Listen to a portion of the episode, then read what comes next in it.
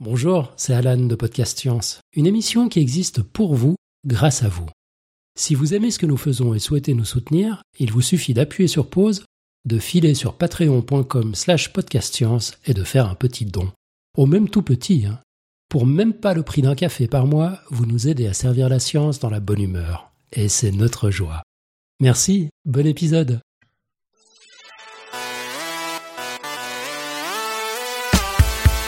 Bonsoir. Êtes-vous passionné par le contrôle temporel des consonnes occlusives de l'alsacien? Oui, vous êtes dans la bonne émission. Non, eh bien restez quand même. Peut-être euh, les locutions verbales du XVIIIe siècle est un sujet qui vous accrochera, ou bien les idéologies linguistiques d'adolescents malgaches en milieu scolaire francophone. Toujours pas? Bon, qu'importe, ne partez pas car c'est bien pour vous faire découvrir l'intérêt de ce type de recherche que nous avons invité pour vous ce soir une chercheuse en linguistique. Nous sommes le mercredi 24 octobre de l'an 2018. Vous êtes sur Podcast Science. Bienvenue dans l'émission 351.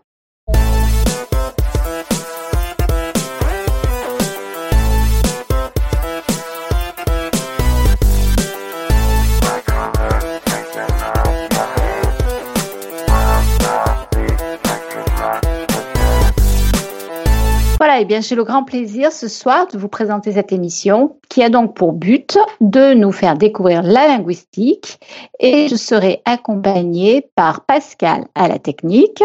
Salut tout le monde. Par Elodie Chabrol, notre neuroscientifique et médiatrice scientifique qui est à Paris. Bonsoir tout le monde. Ensuite, nous avons Eléa, notre biologiste moléculaire depuis Strasbourg. Salut tout le monde. Et c'est Eléa qui a invité en fait ce soir le docteur Lucie Steblé depuis Paris. Alors, Alors on dit Steiblé. Hein, et voilà, et voilà, j'en étais sûre. J'en étais sûre. On va parler linguistique, hein, donc. Euh, voilà, donc ce soir, fort euh, euh, à propos, nous allons euh, parler de linguistique et ensuite on aura bah, peut-être les questions de nos auditeurs et le pitch, euh, en tout cas de la semaine prochaine. Donc voilà, je vous laisse toutes les deux, Eléa et Lucie, nous parler de linguistique. Bonsoir tout le monde. Alors Lucie est avec nous sur Skype depuis Paris. Tout à fait. Voilà, et donc ça fait longtemps que je voulais t'inviter, euh, Lucie, parce que Lucie est linguiste. C'est pas tous les jours qu'on a l'occasion de rencontrer des gens qui font de la linguistique, et en particulier euh, le, domaine qu'on appelle la phonétique expérimentale. Avant de rencontrer Lucie, je ne savais pas que ça existait. Euh, donc du coup, du coup, je voulais absolument qu'elle vienne nous en parler. Et si tu veux bien commencer, Lucie, par peut-être te présenter et, et, nous raconter un peu qu'est-ce que tu fais dans la vie. Tout à fait. Bah, merci Eléa pour l'invitation. Merci Podcast Science. C'est vraiment très sympa. Euh, donc je m'appelle Lucie Steiblé. C'est la version française d'Alsace de mon nom de famille, puisqu'en alsacien j'aurais tendance à prononcer Steible, euh, ce qui vient d'un mot qui correspondrait à l'allemand Stäub, donc c'est la poussière, avec le diminutif à la fin. Donc ça veut dire très petite poussière en fait. Voilà, presque rien. Euh, moi, je suis docteur en phonétique expérimentale, donc euh, c'est une des disciplines qui composent la linguistique ou bien les sciences du langage, puisqu'en fait, il y en a plusieurs. J'ai soutenu ma thèse à l'Université de Strasbourg en 2014. J'ai préparé ça à l'Institut de phonétique à Strasbourg. Si vous êtes dans le coin, vous pouvez leur passer, euh, leur, passer leur faire un petit coucou, ils sont très sympas. Ils vous montreront peut-être les machines du labo. Et depuis, j'ai fait un postdoc toujours à Strasbourg sur les langues régionales dans le cadre du projet Restore, qui est un projet qui vise à fabriquer des outils informatiques pour les langues peu dotées, donc essentiellement ce qu'on appellerait des dialectes, l'alsacien, euh, l'occitan et le picard, donc trois langues de France hein, au final. Et depuis que j'ai terminé mon postdoc, je travaille en tant que mercenaire paradeco chez Google puisque voilà, Google embauche des linguistes, notamment, et c'est ce que je fais au quotidien, pour faire marcher l'assistant. Euh, ok Google, euh, balance Beyoncé sur la télé du salon, tous les problèmes sont la faute de mon équipe. Donc vous pouvez aller vous plaindre. si ça ne marche pas, on, pourra faire remonter à quelqu'un qui pourra y faire quelque chose, peut-être. Voilà, surtout vous pouvez remplir des bugs, hein. on est supposé les résoudre hein, quand même. voilà. Donc euh, la linguistique, euh, au final, c'est une science que qu'effectivement les gens connaissent assez peu. ce qui est assez paradoxal et rigolo puisque tout le monde utilise le langage, enfin sauf des gens qui ont un vrai handicap à ce sujet-là, mais la plupart des, humains utilisent le langage depuis depuis tellement longtemps en fait, et depuis qu'on est tellement petit qu'on qu'on s'en rend même pas compte. Ce qui fait que quand je dis aux gens, moi je suis linguiste et j'ai fait des sciences du langage, j'ai fait un doctorat dans, dans cette discipline-là, les gens souvent me disent Ah chouette, t'es linguiste, tu parles combien de langues? Alors ça, c'est une question qui me fait toujours un peu rigoler parce que c'est un petit peu comme demander à son dentiste combien il a de dents ou à son gynécologue combien il a d'utérus. Euh, au final, on n'a pas vraiment besoin de parler des milliards de langues pour être linguiste. De fait, une seule suffit. Euh, parce que la langue qu'on utilise, qu'on parle, et celle sur laquelle on va travailler, ou celle au pluriel sur lesquelles on va travailler, ne sont qu'un moyen d'accéder au langage. Le langage, c'est un concept abstrait euh, qui certes va se manifester sous la forme des langues, mais il existe sans avoir réellement besoin d'être actualisé par les langues. En fait, on a quelque part des compétences qui sont euh, génétiques, cérébrales, qui nous permettent d'avoir un langage, nous autres les humains, avec des propriétés particulières, et on est un peu obligé de l'étudier dans sa forme d'expression qui va être une langue. Mais en définitive, on n'a pas besoin d'être un super traducteur euh, incroyable pour être un, bon linguiste, même si dans les faits, dans les faits très souvent quand même, les linguistes ont tendance à parler euh, plusieurs langues parce qu'il y a plein de choses qui émergent quand on les compare les unes aux autres. Voilà. Donc euh, ça, c'est la distinction qui est finalement assez importante en linguistique, c'est la différence qui existe entre la langue, les langues, et le langage lui-même, qui est un peu le concept. C'est un peu comme si vous disiez, il y a des jeux de société, et parmi les jeux de société, il y a le Monopoly, euh, Terraforming Mars, euh, Perudo, je sais pas, n'importe quel jeu de société auquel vous aimez jouer. Euh, chacun de ces jeux va vous apprendre des choses sur les jeux de société en général, mais ils n'auront pas forcément tous les mêmes caractéristiques, ils vont pas tous marcher pareil, même s'ils auront des choses en commun. Voilà, donc ça c'est la différence entre euh, les langues et le langage lui-même. Euh, les langues, en fait, sont des systèmes qui sont infiniment ordonnés, c'est-à-dire qu'il n'y a rien qui est en réalité complètement laissé au hasard, mais qui ont comme particularité d'être complètement renouvelables. C'est-à-dire qu'à chaque instant, s'il vous manque un mot, s'il vous manque une tournure de phrase, vous avez le droit de l'inventer. Et c'est comme ça d'ailleurs que les langues évoluent. Euh, ce qu'il y a d'intéressant avec la linguistique, c'est qu'en définitive, quand j'en discute avec les gens, la plupart du temps, il y a toujours des questions qui émergent. Quand les gens ont compris ce sur quoi je travaille, ils ont des questions qu'ils ont parfois en tête depuis des années. Et, euh, et soudain, ils ont enfin euh, quelqu'un à qui les poser. Comme par exemple, euh, on m'a toujours dit que le français descendait du latin, mais euh, j'ai jamais bien compris pourquoi finalement on parlait plus latin. Voilà, alors ça c'est un petit peu comme l'histoire de l'humain descend du singe. On ne sait pas trop pourquoi les gens disent ça, c'est à la fois vrai et faux. Mais il y a tout un tas de processus qui sont, qui sont à l'œuvre pour ça. Et ça illustre très bien cette, cette espèce de paradoxe finalement du langage qui est qu'il est extrêmement ordonné mais complètement souple. Et du coup, ça donne quelque chose d'extrêmement intéressant à, étudier, pour des scientifiques, puisque euh, face à un objet d'étude comme ça, qui est extrêmement structuré, mais à la fois complètement adaptable, il y a toujours du travail, quoi. On n'a jamais fini d'étudier le langage, puisqu'une fois qu'on aurait fini d'étudier, par exemple, le français comme une photographie à un moment T, après-demain, il y aura des choses qui auront changé. Donc en fait, on s'ennuie pas, on n'a jamais le temps, de toute façon. voilà. Donc moi, j'ai dit que j'étais phonéticienne. Alors euh, j'étudie en fait les sons. Donc fun, c'est comme dans téléphone, hein, voilà, parler à distance, euh, faire du son à distance, téléphone, c'est la même racine. Et donc moi j'étudie les tout petits mm, sons qu'on fait avec euh, notre, notre bouche essentiellement, qui vont se combiner les uns aux autres pour former des mots, qui eux-mêmes vont se combiner ensemble pour former des phrases, et ainsi de suite. Donc le, les sciences du langage, c'est un pluriel parce que il y a ce côté poupée gigogne où on va imbriquer les unes dans les autres des sciences qui ont un objet d'étude de plus en plus grand. Et donc moi, la phonéticienne, je travaille sur la partie au départ hein, la plus petite du langage, c'est-à-dire ce qu'on pourrait appeler à l'écrit des lettres A, B, euh, que, de, ce. Ça, c'est des phonèmes. Et on les étudie les uns par rapport aux autres.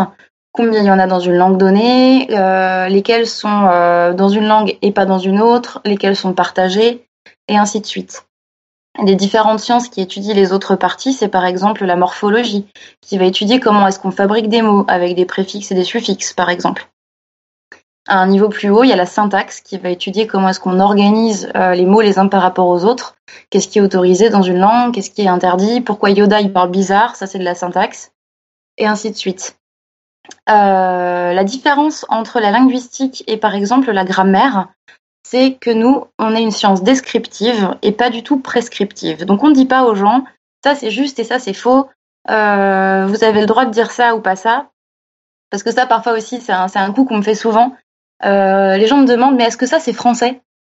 Euh, comme si j'étais un espèce d'arbitre. Euh, alors voilà, je, je suis pas de l'Académie française, hein, j'ai pas reçu mon habit vert euh, pour aller faire partie d'un groupe de gens qui disent ce que doit être le français ou pas. Nous, on se contente, un peu finalement comme des biologistes, de regarder le système et de regarder comment est-ce qu'il fonctionne. À aucun moment on est dans la prescription, donc dans la norme. Nous, on se contente de soulever le capot de la voiture et de regarder comment sont organisées les pièces à l'intérieur on n'est pas du tout là pour dire comment ça doit marcher, ni même pour améliorer à aucun moment ce que les, gens font. Puisque la langue, par définition, appartient aux gens qui la parlent et pas à un groupe d'érudits qui euh, auraient des droits particuliers dessus. Voilà. Ça, c'est très très français d'ailleurs comme, euh, tendance. Euh, et j'ai toujours eu des étudiants qui me demandaient Mais alors, madame, on doit dire comment Et c'est très, très intéressant et c'est très rigolo parce que c'est une maladie assez française, ça de vouloir à ce point normer la langue, mais on, y reviendra plus tard sur, euh, sur depuis quand euh, ce, genre de tendance existe. Voilà. Et donc un peu comme ça, comme des poupées gigognes, la linguistique devient de plus en plus grosse jusqu'à pouvoir étudier euh, tout un discours, voire même la parole des gens sur, sur des décennies de leur existence. Il y a des hommes politiques et des femmes politiques dont on a étudié la, parole pendant des décennies, et, et, on peut mettre comme ça en perspective ce qu'ils produisent comme, comme langage au cours du temps. Ou au sein d'une discipline, par exemple, comment les hommes politiques parlaient dans les années 50. C'est très rigolo. Si vous écoutez des anciens discours d'hommes politiques, euh, il y a beaucoup de silence. De nos jours, ça se fait plus du tout de parler euh, avec euh, des longues phrases, avec des grandes pauses. Français, française. La situation est grave. Et ce genre de rythmique-là, on va, on va les trouver dans des discours politiques des années 50. C'est vraiment très très drôle. Ça se ferait plus du tout. Là, il se ferait interrompre 50 fois et, ça n'irait pas. Donc il y a, vraiment des, études de ce genre. Voilà, donc on peut travailler sur tout ce qui est le produit du langage chez les humains. Ça va du, du, je sais pas, du rap euh, au discours politique, en passant par l'apprentissage de la parole chez les bébés, euh, la perte du langage chez des gens atteints de la maladie d'Alzheimer, euh, tout, tout ce qui est du langage. Et comme on pense essentiellement avec une langue, que notre, pensée et notre conception du monde découle d'une certaine manière de notre pratique linguistique, c'est un enjeu qui dépasse finalement le cadre de la linguistique dans, cette mesure-là. Euh, les humains pensent le monde en partie par les mots, qui sont des espèces de petites boîtes, des petites, euh, des petites étiquettes qu'on colle sur les choses du réel, qui elles n'ont pas de frontières entre elles. Hein. Je veux dire, euh, les couleurs, par exemple, c'est un bon exemple. Il n'y a pas de vraie différence, il n'y a pas de vraie frontière entre du bleu et du vert. Pourtant, un locuteur d'une langue donnée va dire jusqu'à là c'est du vert et ensuite ça devient du bleu avec des frontières plus ou moins perméables, plus ou moins hermétiques, mais n'empêche que ces étiquettes-là viennent du langage, elles viennent pas du tout du réel. Voilà. Donc moi, je suis phonéticienne et donc je travaille sur comment on produit des bruits avec notre bouche. Parce que, euh, vous le savez bien, dans votre vie de tous les jours, quand vous entendez des bruits, ils veulent pas tous dire, dire quelque chose. Voilà, si vous entendez euh, je sais pas moi, une, imprimante qui est en train d'imprimer, ça peut vous donner des informations. Cette imprimante est en train d'imprimer quelque chose, mais elle n'est pas en train de vous donner des infos, mis à part qu'elle est en fonctionnement. Le langage, à l'inverse, c'est des bruits qui, euh, mis ensemble, vont donner du sens. Alors, comment on les produit? Moi, je suis phonéticienne, donc je travaille sur la source de ces bruits-là euh, et le côté organique. Hein, finalement, c'est assez proche euh, en ce sens de l'anatomie ou, de disciplines comme la biologie. Euh, l'aérodynamie aussi, donc il y a un peu de physique. Comment est-ce qu'on fait finalement pour euh, produire tous ces sons qui ensemble vont faire cette magie et devenir autre chose que juste du bruit? Alors, euh, tout d'abord, on produit des sons. Quand je demande aux gens, à votre avis, comment ça marche, la première réponse qui sort, c'est en général, il faut des cordes vocales. Alors, les cordes vocales, c'est toujours une question rigolote aussi. À votre avis, comment elles sont placées dans la gorge? Beaucoup de gens les imaginent verticales, un peu à la manière de deux cordes de guitare qui partiraient de je sais pas d'où, du, fond de la gorge, et qui monteraient comme ça jusqu'à la mâchoire tendue. En fait, c'est plutôt une espèce de bouche horizontale qui se situe euh, avant l'entrée des poumons, en réalité, donc dans l'espèce de boîte cartilagineuse qu'est le larynx. Il se voit plus chez les garçons, c'est la pomme d'Adam. Voilà. Et donc à l'intérieur de cette boîte, il y a des cordes vocales. D'ailleurs, si vous parlez en mettant vos mains dessus, faites pas ça si vous êtes en voiture en écoutant le podcast. Hein. Laissez les mains sur le volant. Euh, vous allez sentir tout un tas de vibrations. Ces vibrations, en fait, sont celles produites par les cordes vocales. Ces cordes vocales, elles sont là au départ pour protéger les poumons. C'est une espèce de, bouche qui peut s'ouvrir et se fermer. Et à l'origine, évolutivement, c'est là pour aider à protéger les poumons, pour pas qu'il y ait des liquides qui rentrent à l'intérieur, pour pas qu'il y ait euh, des substances solides qui rentrent à l'intérieur des poumons. Donc on a d'autres organes qui servent à ça, notamment l'épiglotte. Euh, c'est l'épiglotte qui, par exemple, est responsable quand vous avalez de travers. C'est une espèce de grosse, euh, de gros clapet qui se met euh, vers l'estomac quand vous voulez avaler quelque chose et qui se soulève pour qu'on puisse respirer. Donc ça sert à protéger finalement l'entrée des cordes, l'entrée de la trachée. Voilà. Quand vous avalez de travers, c'est que vous avez essayé de faire deux choses en même temps, comme avaler et rire. Très mauvaise idée, très dangereux. Donc votre épiglotte ne sait plus si elle doit se soulever pour que l'air sorte de vos poumons et que vous puissiez rigoler, ou si elle doit se, se coucher par-dessus pour permettre au liquide d'aller dans l'estomac. Résultat, on avale de travers. En fait, ça va pas à droite ou à gauche, ce serait plutôt devant ou derrière. Voilà, donc ça c'est la première euh, barrière qui existe euh, vers les poumons. Mais originellement, les cordes vocales ont la même fonction, elles servent à faire un sas avec euh, les poumons. Il s'avère que cette petite bouche souple, elle a comme propriété de pouvoir s'écarter et se rapprocher, et que comme il y a de l'air qui arrive par en dessous, ça crée une pression sous cette membrane. Du coup, ça peut rentrer en vibration. Et c'est ça la source de la parole, c'est cette vibration des cordes vocales. Euh, et la plupart des mammifères, d'ailleurs, peuvent produire des sons. Euh, les seuls qui ont un petit peu plus de mal, c'est les girafes, parce que leur cou est très très long et leurs euh, cordes vocales n'ont pas tout à fait la même configuration que, que nous. Et donc, du coup, elles peuvent produire des sons, mais elles vont le faire avec une, un bruit de friction. Donc, ce serait un petit peu comme si vous ouvriez grand votre bouche et que vous faisiez ah comme si vous vouliez faire de la buée sur une vitre, sauf que quand c'est dans une girafe, ça fait vachement plus de bruit, quoi, à cause de la longueur du tuyau. Mais euh, sinon, la plupart des autres mammifères ont la possibilité de faire euh, toutes sortes de bruits euh, avec leur, leur corde vocale. Et ça, en fait, c'est ce qu'on appelle une exaptation. Donc, c'est quand une fonction qui existe au départ ou un organe qui existe chez des chez des individus, je pense que ça marcherait aussi pour les végétaux, sans doute. Euh, chez des choses vivantes, en fait, se retrouve à jouer un autre rôle que celui pour lequel elle est conçue au départ. Donc euh, c'est aussi le cas, par exemple, des plumes des oiseaux. Au départ, les oiseaux ont des plumes qui sont plutôt des espèces de d'écailles de, de, reptiles mais creuses. Et euh, il s'avère que à force de vouloir euh, créer des écailles creuses pour des raisons thermiques, pour éviter de d'avoir trop froid quand il n'y a pas de soleil, hein, parce que c'est ça aussi le problème des animaux à sang froid. On s'en sort mieux si on a des petites couches d'isolation sous la forme d'une écaille creuse. Et il s'avère que cet outil-là permet aussi plus ou moins de voler mais c'était pas le plan au départ. C'est une sorte de chemin de traverse qui a été pris euh, par l'évolution, euh, qui a été sélectionné et qui permet de, de, grandes choses parfois. Voilà. Et donc la capacité à produire les sons de la parole chez les humains, c'est complètement une exaptation de deux fonctions respirer. En l'occurrence, ça tombe plutôt bien, on en a besoin aussi, et avaler pour pouvoir manger et boire. Et à l'aide de ces deux fonctions-là, on se retrouve à avoir tout un tas d'organes qui servent à envoyer de l'air dans un sens et dans l'autre. C'est très pratique. Protéger les cavités respiratoires, ça, ça va donner les cordes vocales au final. Et euh, modeler les sons une fois qu'ils ont commencé à être produits par les cordes vocales. Puisque par définition, les cordes vocales ne sont qu'une petite partie de, de, des organes de production de la parole. Elles sont là, mais elles ont comme euh, comme fonction uniquement de faire la source du bruit. Alors, euh, elles ont une autre fonction qui est, qui est bien connue, c'est le chant. Puisque avec les cordes vocales, on fait aussi la mélodie de la voix. Quand on fait ah, tout ce qu'on a changé, c'est la tension dans les cordes vocales. Donc comme sur une guitare, si vous tourniez la petite molette en haut, plus vous tendez la corde, plus le son est aigu. Ben, c'est exactement ça qui se passe avec les cordes vocales. Alors je crois avoir mis une photo aussi euh, des cordes vocales vues du dessus. Donc c'est une espèce de triangle rose bizarre euh, une photo qui a probablement été prise en nasofibroscopie. Donc ça, c'est un autre truc que les phonéticiens aiment bien faire, hein, c'est envoyer des caméras euh, par différents orifices de, de nos cobayes, euh, le plus souvent consentant quand même. Donc on peut envoyer une petite caméra de la taille d'un spaghetti par les narines et, et aller regarder comme ça les cordes vocales du dessus et on obtient le genre d'image que vous avez devant les yeux. Voilà. Et on peut voir euh, au sommet de la, photo, il me semble qu'elle est dans ce sens-là, deux espèces de boules euh, qui ont, l'air d'avoir une texture un petit peu différente euh, dans, le pourtour de la cavité. Et ça, c'est des, cartilages cricoïdes et aryténoïdes qui servent à tendre et à détendre les cordes vocales. Donc à chaque fois que vous voulez monter votre voix, par exemple quand vous posez une question et que votre voix monte vers les aigus à la fin, il y a eu un déplacement de ces petits cartilages-là qui ont tendu la corde pour permettre à la voix de monter vers les aigus.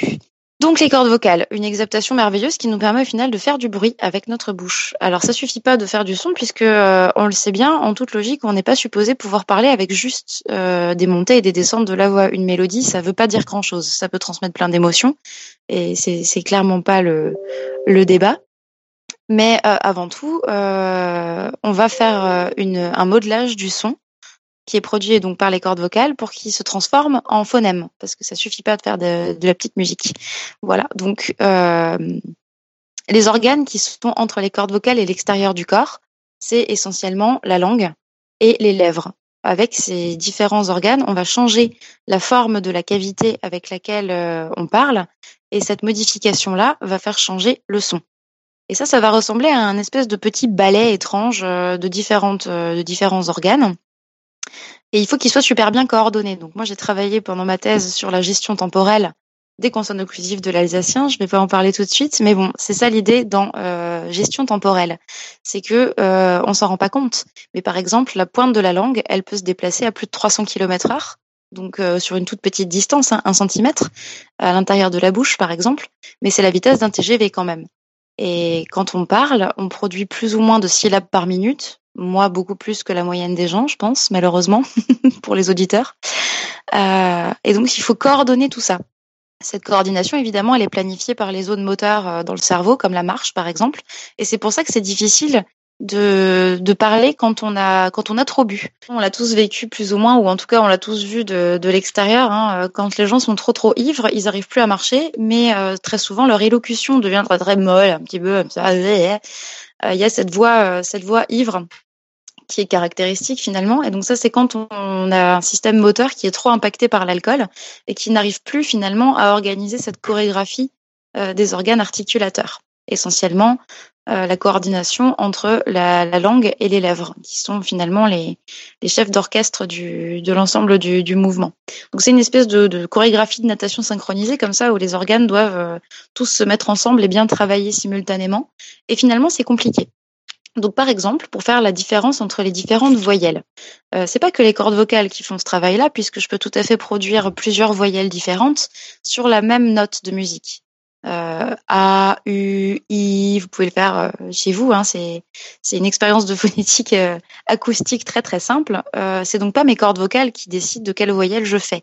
Donc du coup, comment ça marche les voyelles? En fait, c'est exactement comme les instruments de musique. Je ne sais pas si vous avez déjà entendu un orchestre qui s'accorde, mais euh, il y a un La qui est donné, qui correspond à une fréquence de 440 Hz de nos jours, et tous les instruments vont s'aligner sur cette note. Donc ils produisent tous la même note.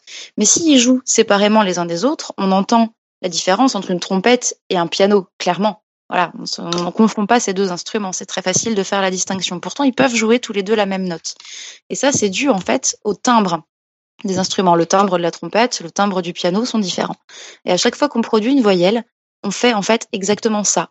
On va changer la forme de notre instrument. Ça tombe bien, chez nous, c'est mou, puisque c'est composé de chair et de muscles, donc on peut changer la forme.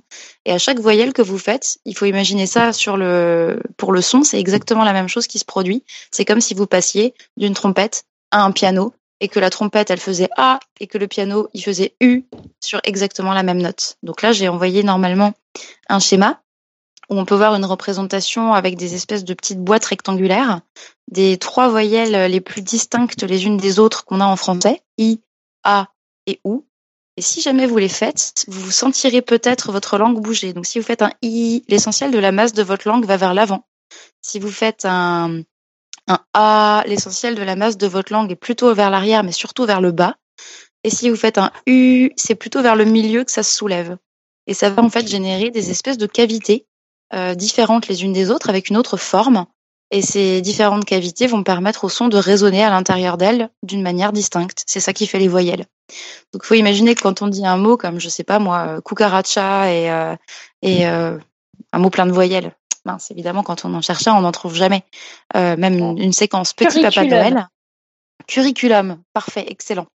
Euh, en fait, la langue doit se déplacer très très vite pour permettre au son de résonner dans les bonnes parties euh, de la bouche.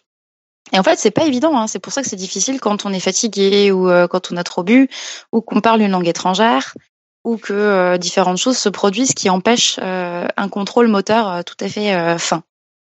Ces sons, évidemment, c'est pas les mêmes dans toutes les langues, et c'est pour ça qu'on peut se retrouver à avoir un accent quand on parle une autre langue. Alors, un mmh. exemple que j'aime bien, c'est le the en anglais, puisque quand on démarre, quand on apprend l'anglais quand on est quand on est petit ou d'ailleurs même pas petit, on a tendance à remplacer les sons par les plus proches qu'on a dans notre langue à nous. Et le plus proche du the anglais, c'est le the français, comme dans euh, ZZ, par exemple. Un de mes mots préférés du français, ZZ quand même. Voilà. Et donc, ils sont pas tout à fait identiques. Ce qui explique que si je dis this is the end euh, en anglais avec mon bel accent français, je vais jamais passer pour une native. Parce qu'en fait, j'aurais pas mis ma langue exactement au bon endroit. Et alors là, on n'a pas l'air d'être natif quand ça se produit. Donc, euh, un anglais, quand il dit this is the end, il a la langue qui touche presque l'arrière des dents. Vous pouvez faire l'expérience. Si vous dites the comme en anglais, vous sentez techniquement vos incisives supérieures sous votre langue, alors que si vous dites the comme en français, français normalement, il n'y a pas de contact. Et alors, une petite démo euh, de natif. Attention. This is the end. Excellent. Alors là, on entendait tout à fait, enfin pour moi qui suis phonéticienne, c'était très clair, on entendait la langue contre les dents. Alors vous pouvez faire une petite expérience chez vous, c'est une des toutes premières expériences qui a été faite en phonétique expérimentale. Euh, je vous propose euh, de, de, de faire votre propre euh, palatographie. Alors la palatographie, comme son nom l'indique, il s'agit de d'écrire sur le sur le palais. Comment on fait? On prend euh, du cacao en poudre. Si on est courageux, on peut le mélanger avec du charbon, style charbon de Belloc, le machin de pharmacie qui sert à, quand on a mal à l'estomac, parce que c'est très très noir. Et vous coloriez la surface de votre langue avec un pinceau par exemple. C'est super à faire à Noël si jamais vous vous ennuyez à table. Euh, vous pouvez proposer à votre famille, euh, venez on fait des palatogrammes, ça va être marrant. Donc tout le monde colorie sa langue. Et ensuite, il faut plus parler, hein, parce que sinon, ça fausse toute l'expérience. Donc, gardez votre bouche ouverte. Et vous prononcez une seule séquence. Par exemple, zi, comme en français, et vous regardez la zone de votre palais qui a été en contact avec la langue. Donc pour ça, vous pouvez utiliser un petit miroir en vous mettant devant un plus grand miroir hein, pour voir votre palais. Il y a une photo normalement qui a été postée sur la chatroom où on voit l'intérieur de la bouche d'un gars euh, qui a une moustache et une barbe. Il, a des dents plutôt en bonne santé. Hein, j'ai pas choisi la pire. voilà. Ou alors, vous pouvez demander euh, à votre tante euh, de prendre une photo avec un smartphone de, la surface qui a été en contact. Voilà. Ensuite, vous pouvez nettoyer votre langue, hein, euh, comme, comme on imagine cette scène à Noël, vous pouvez boire une petite coupe de quelque chose, euh, pas forcément d'alcoolisé, bien sûr. Et puis, euh, quand même, c'est Noël. Vous pouvez recommencer et dire the comme en anglais. Normalement, si tout se passe bien, l'empreinte devrait être différente. Vous pouvez faire l'expérience aussi avec ata en français et aka en français aussi. Et là, normalement, vous allez clairement voir dans le cadre, dans le cas de ata, un contact derrière les dents, et dans le cas, dans le cas de aka, un contact au milieu du palais. Voilà, entre chaque, bien sûr, entre chaque session, il faut boire un petit coup pour se nettoyer la langue, sinon à la fin, on a juste tout le palais tout noir et on voit plus rien. Ce que vous obtenez comme image, ça s'appelle un palatogramme.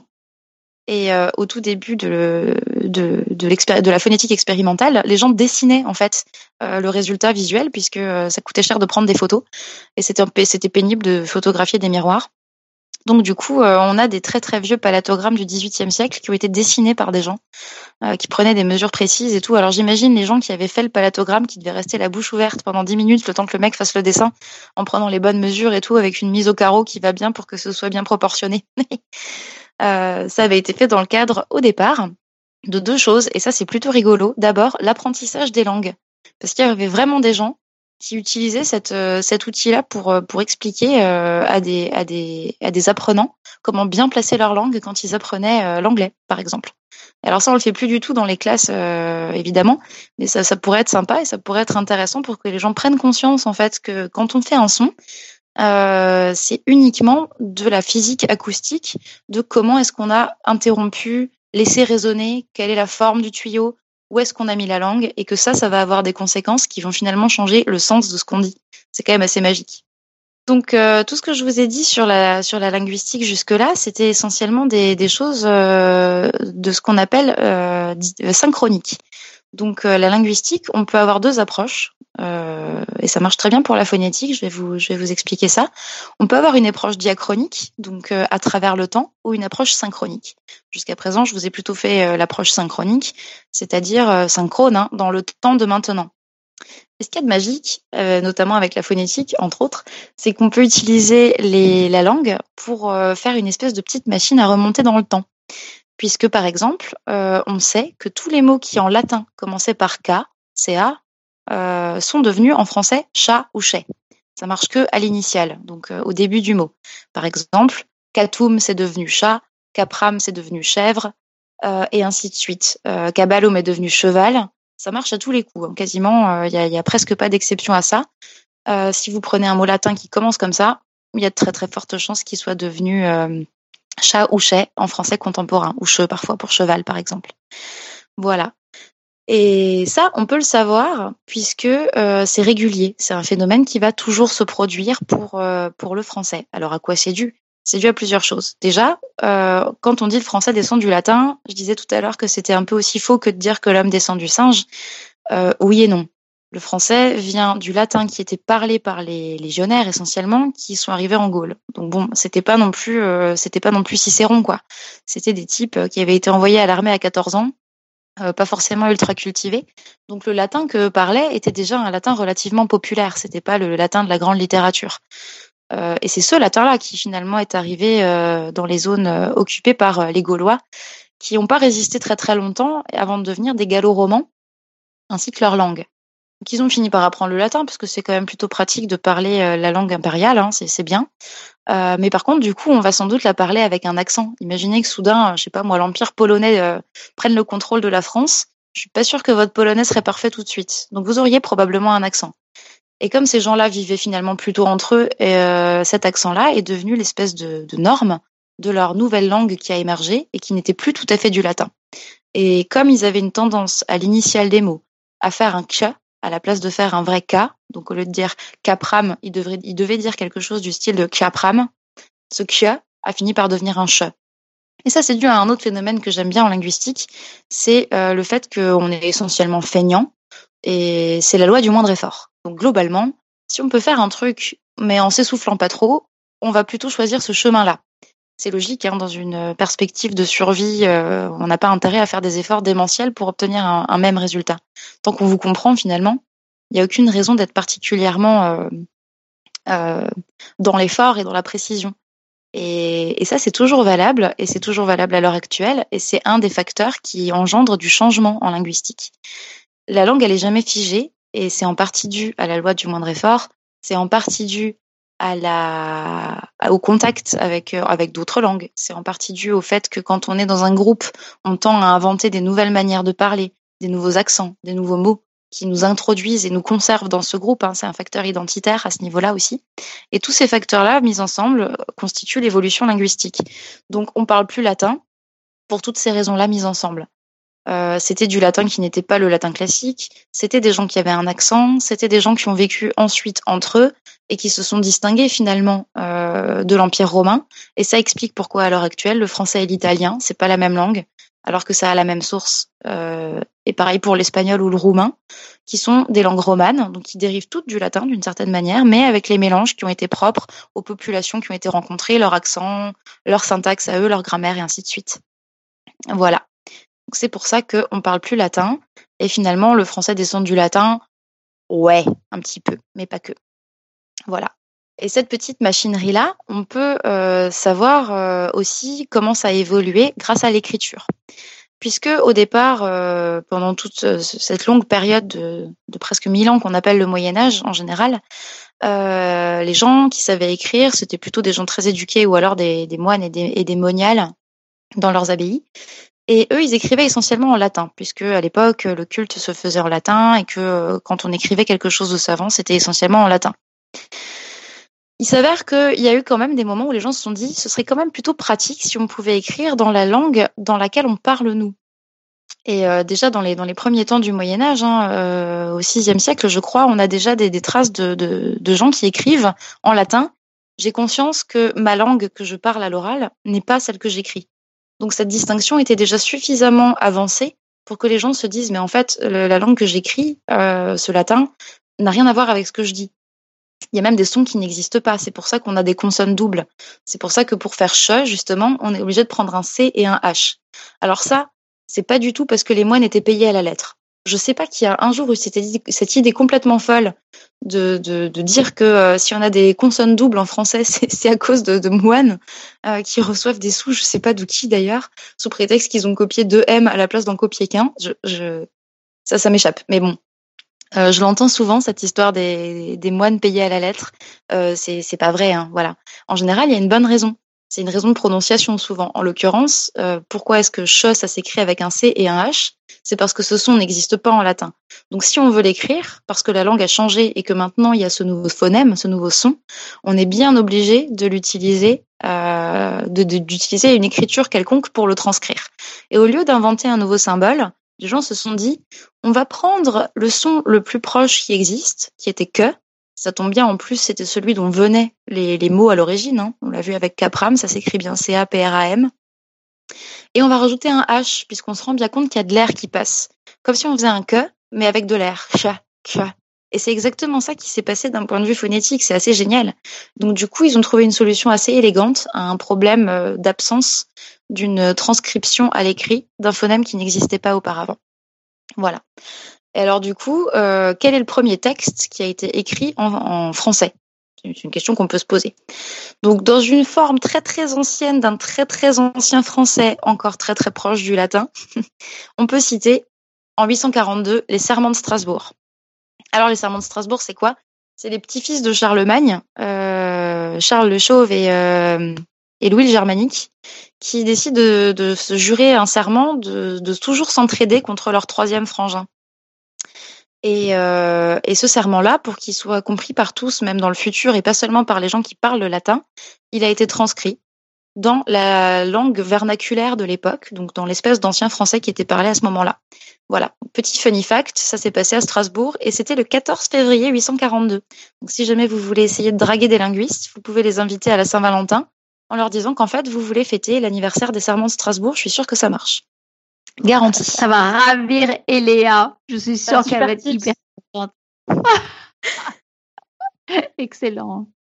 Mais oui, c'est super. C'était à Strasbourg. Et alors, c'est rigolo parce que donc le texte, on peut le trouver hein, sur Internet sans aucun problème. C'est encore assez proche du latin. On, sent quand on, quand on le lit que la personne qui a écrit euh, était un peu en galère. quoi. Hein. C'était un peu genre l'exercice de difficile.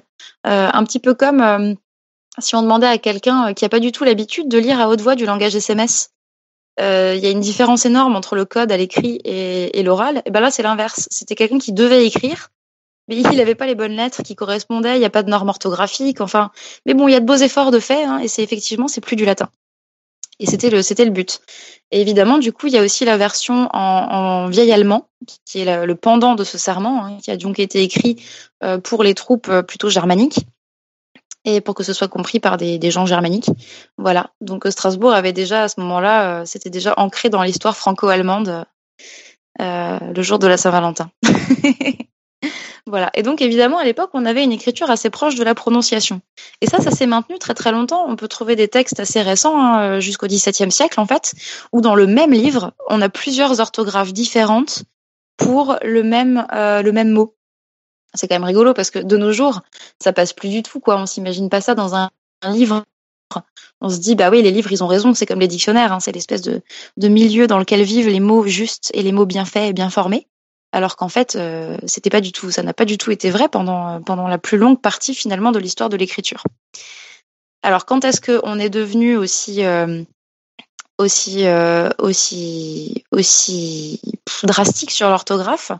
Euh, c'est au moment de la fondation de l'Académie française au XVIIe. Euh, je crois qu'au départ c'est Louis XIII, mais ça s'est bien poursuivi et bien ancré aussi sous Louis XIV. Donc c'est un peu la période de la normalisation. Hein. On normalise l'orthographe, on normalise la danse, par exemple la danse classique, ça, ça vient de là, hein, avec des numéros pour les positions, première position, deuxième position, grand écart, grand jeté, euh, qui d'ailleurs sont toujours utilisés en français, même à l'étranger. Si vous prenez un cours de danse classique euh, euh, aux États-Unis, les noms des, des mouvements sont en français. Voilà, donc ça, ça vient de cette époque-là. Et en fait, ça sert un but politique complètement. Hein. C'est pour euh, annoncer une suprématie sur les autres langues et, faire comme ça cette espèce de rayonnement solaire euh, à la Louis XIV et dire regardez comme notre langue est pure. Et, et c'est toujours finalement le but de l'Académie française à l'heure actuelle, qui vient quand même avec euh, des choses assez nobles. C'est bien d'avoir une langue qui permette de, de, de, parler de science, de parler de, de philosophie. Euh, mais bon, je suis pas sûre qu'on a été obligé d'en arriver à des débats sur le nénuphar F ou PH euh, qui déchire la France, alors que dans le fond, du moment que c'est compris, c'est quand même déjà pas mal. voilà. Et donc il y a eu une période de grâce comme ça médiévale, durant laquelle euh, on écrivait ce qu'on entendait. Et c'est un des indices qui nous permettent, par exemple, de savoir que pendant longtemps, on prononçait le T à la fin du mot chat, même quand l'individu était un mâle. Parce que sinon, ils n'auraient jamais écrit euh, chat avec un T.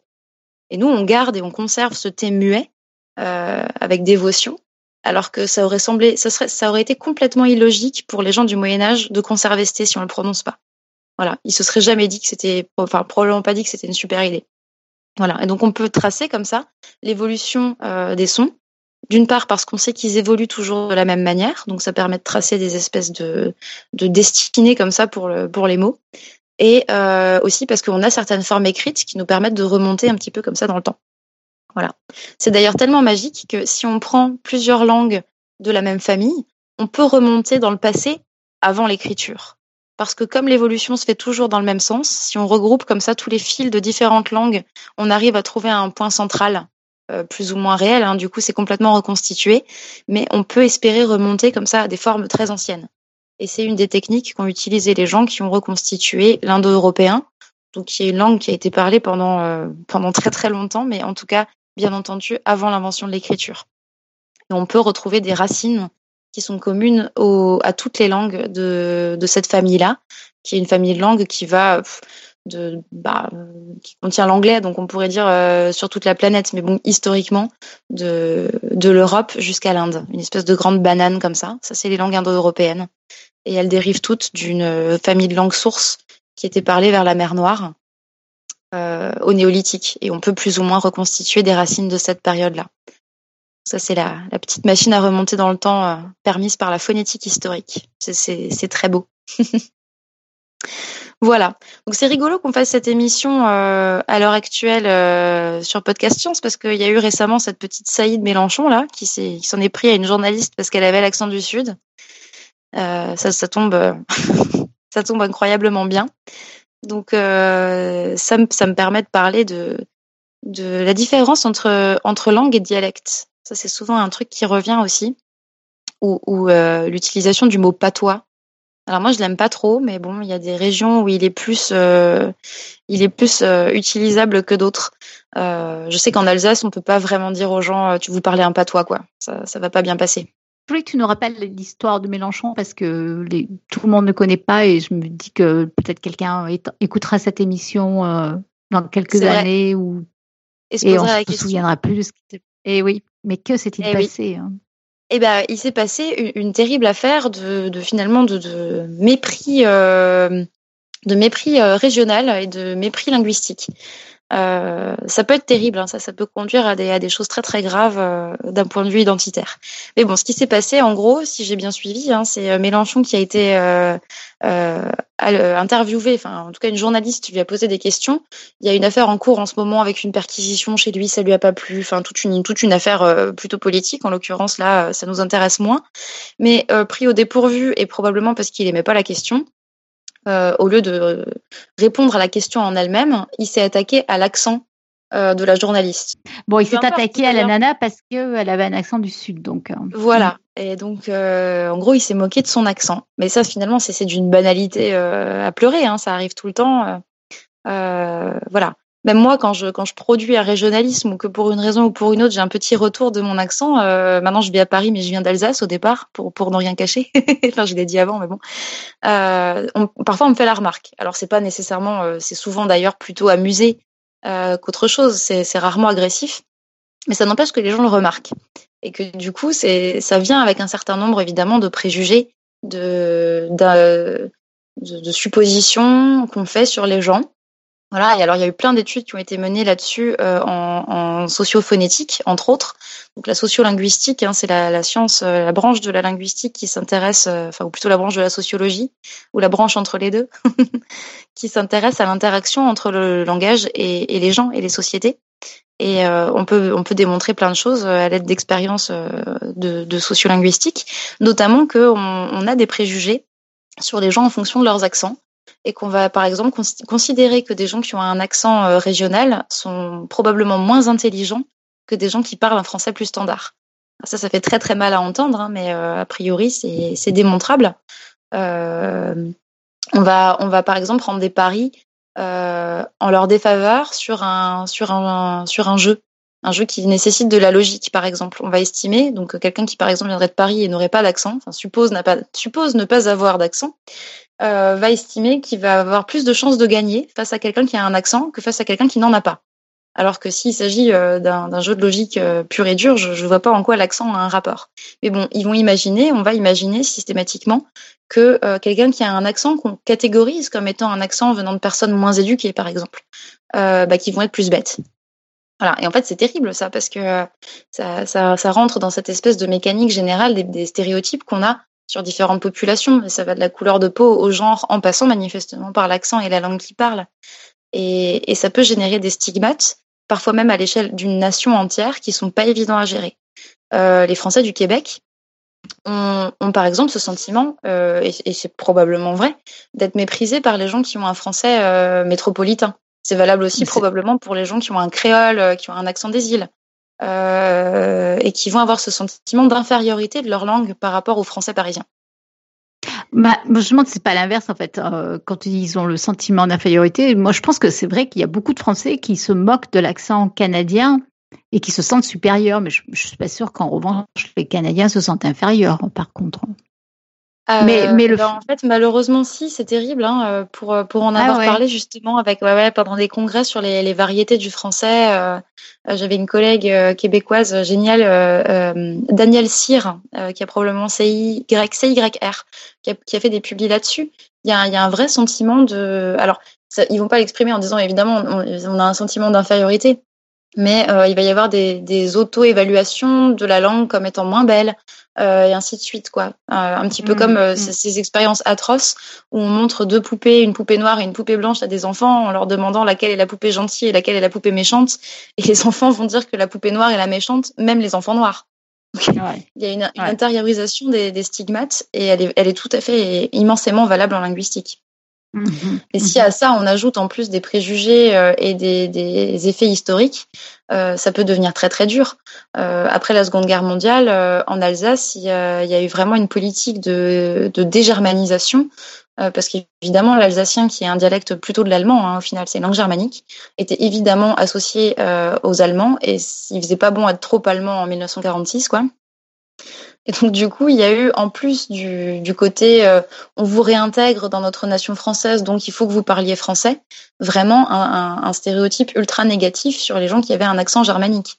Il, se poursuit encore maintenant, je dirais. Hein. C'est pas, c'est encore pas évident d'avoir un accent alsacien. Hein. On avait proposé avec Eléa de garder l'accent alsacien pendant toute l'émission, mais euh, on s'est dit les, les, les auditeurs, ils vont, ils vont tous s'en aller, ils vont plus jamais écouter podcast science. Oui, parce que c'est compliqué pendant une heure et demie quand même. Bah, yo, tu sais, moi, je peux, la, je peux le garder pendant une heure et demie. On peut même rentrer ça, c'est chiant si tu veux, mais bon. du coup, ça fait, ça fait une excellente transition sur euh, ce que c'est qu'une langue, un dialecte. Euh, eh bah oui, t'as vu ça, c'est magique. Hein alors en fait, pour le linguiste, il n'y a pas de différence entre une langue et un dialecte. Comment on définit une langue? Il y a deux choses importantes. Euh, il faut qu'elles aient une vertu de communication. Donc vous pouvez inventer une langue tout seul dans votre coin, hein, mais si vous pouvez pas l'utiliser pour discuter avec des gens, c'est quand même compliqué. Donc il faut qu'elle véhicule des informations et qu'elle permette la communication. Ça c'est vraiment très simple. Voilà. Et il faut que euh, des gens qui font, qui la parlent, euh, puissent se dire nous sommes des locuteurs de cette langue-là. Donc en fait, la notion d'identité et de groupe est centrale dans la définition même des langues. Ce qui veut dire que s'il y a des gens qui disent bah nous on parle alsacien, bah l'alsacien est une langue, voilà. Alors après, il y a des gens qui pourront pinailler et dire oui, mais c'est proche à tant et tant de pourcents de l'allemand. Si on compare un dictionnaire d'alsacien avec un dictionnaire d'allemand, on a tant et tant de pourcentage de mots en commun. Euh, voilà, on a des indices d'évaluation de proximité.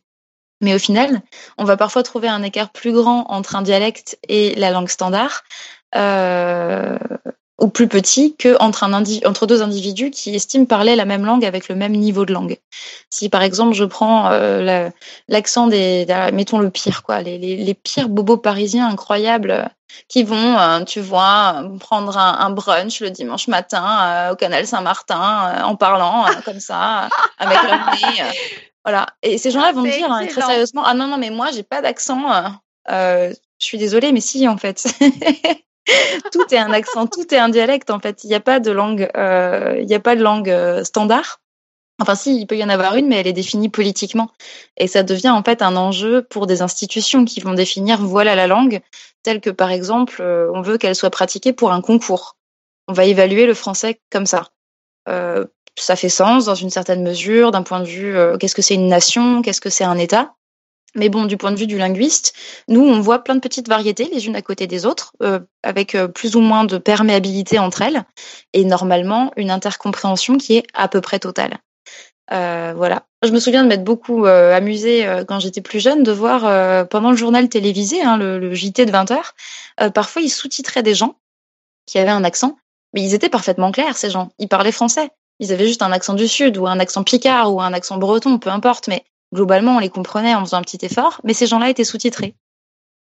comme si, euh, comme s'il fallait aider par la, par la lecture à la compréhension, alors que finalement, on, doit tous faire un petit peu des efforts pour se comprendre les uns les autres, et que euh, c'est pas parce que la plupart des, des chaînes de télévision ont leur, euh, leur centrale à Paris que euh, qu'on est obligé de se retrouver dans cette situation-là, parce que finalement, le, le, hipster parisien qui joue à la euh, à la pétanque euh, sur les sur les berges du canal, euh, peut-être qu'il faudrait le sous-titrer aussi à ce niveau-là. voilà. Donc ça c'est vraiment. Vas faire des amis ce soir, Lucie. Hein. Ouais, je vais me faire tout un tas d'amis. Ouais. je, suis désolée, je, je, vous aime bien les Parisiens. Puis le canal Saint-Martin, c'est très mignon et en fait c'est bien la pétanque. en plus maintenant, je crois que c'est le molk. les gens jouent au molk. Ou alors c'est l'inverse. Le molke, c'est SO 2017. Ah, oh, je sais plus. Bref, il y, y, a un truc. Non, non, non, non, c'est le molke maintenant. Ah, c'est le Molke maintenant. Ouais, ouais. ouais. C'est là où j'habite, donc je les vois tous les jours. c'est rigolo. Hein ouais. voilà. Du, du Molke à l'accent parisien, euh, je pense qu'il y aurait, il y aurait un, un, bel article à écrire là-dessus. voilà. Et donc finalement, bah, la différence entre une langue et, et un dialecte, bah, il y en a pas vraiment. Euh, tout est tout est fait de linguistique, tout est communication et, euh, et, normalement tout se passe pour le mieux dans le meilleur des mondes, sauf si on a envie d'agresser quelqu'un pour des raisons de, de, de vraiment euh, sociales et politiques. Voilà. Et donc, qu'est-ce qu'on appelle un accent finalement? Donc, on a vu tout à l'heure qu'on pouvait avoir un accent français quand on parlait en anglais, euh, qui va d'ailleurs être plus ou moins bien vu par les Anglais. Hein. Ils le trouvent plutôt mignon, l'accent français, surtout sur les filles, paraît-il. Donc, je pense que ça a été étudié par des collègues à moi. Euh, la, sexitude des accents, hein, ça, s'étudie. On, peut tout étudier en, linguistique et en phonétique. Euh, donc les accents. Voilà, on peut avoir un accent français quand on parle en anglais si on n'a pas bien mis sa langue au bon endroit, si on n'a pas eu le bon rythme aussi, parce que souvent euh, l'accent c'est aussi un petit peu une, histoire de rythme. Alors si on prend par exemple, je vais vous faire des horribles imitations ce soir, je me sens mal de le faire, mais bon c'est pour les besoins de la démonstration. Un accent suisse avec des voyelles allongées sur la fin. Voilà, alors ça, l'accent suisse, il y a vraiment une, une bascule rythmique. Euh, donc l'accent suisse, là, c'était plutôt un accent suisse-allemand, parce que l'accent suisse-français, Eléa le ferait très bien d'ailleurs. Petite démo, Eléa Ah, mais non, ouais. Il y a pas Allez, vas-y, Eléa. voilà, oui, c'est ça. Alors, il n'y a pas le feu au lac, avec cette espèce d'allongement de la dernière voyelle. Euh, bah, ça, c'est une histoire de rythme, en fait, finalement. On tient la voyelle un peu plus longtemps que le frère natif, et bim, euh, on détecte un accent. Voilà.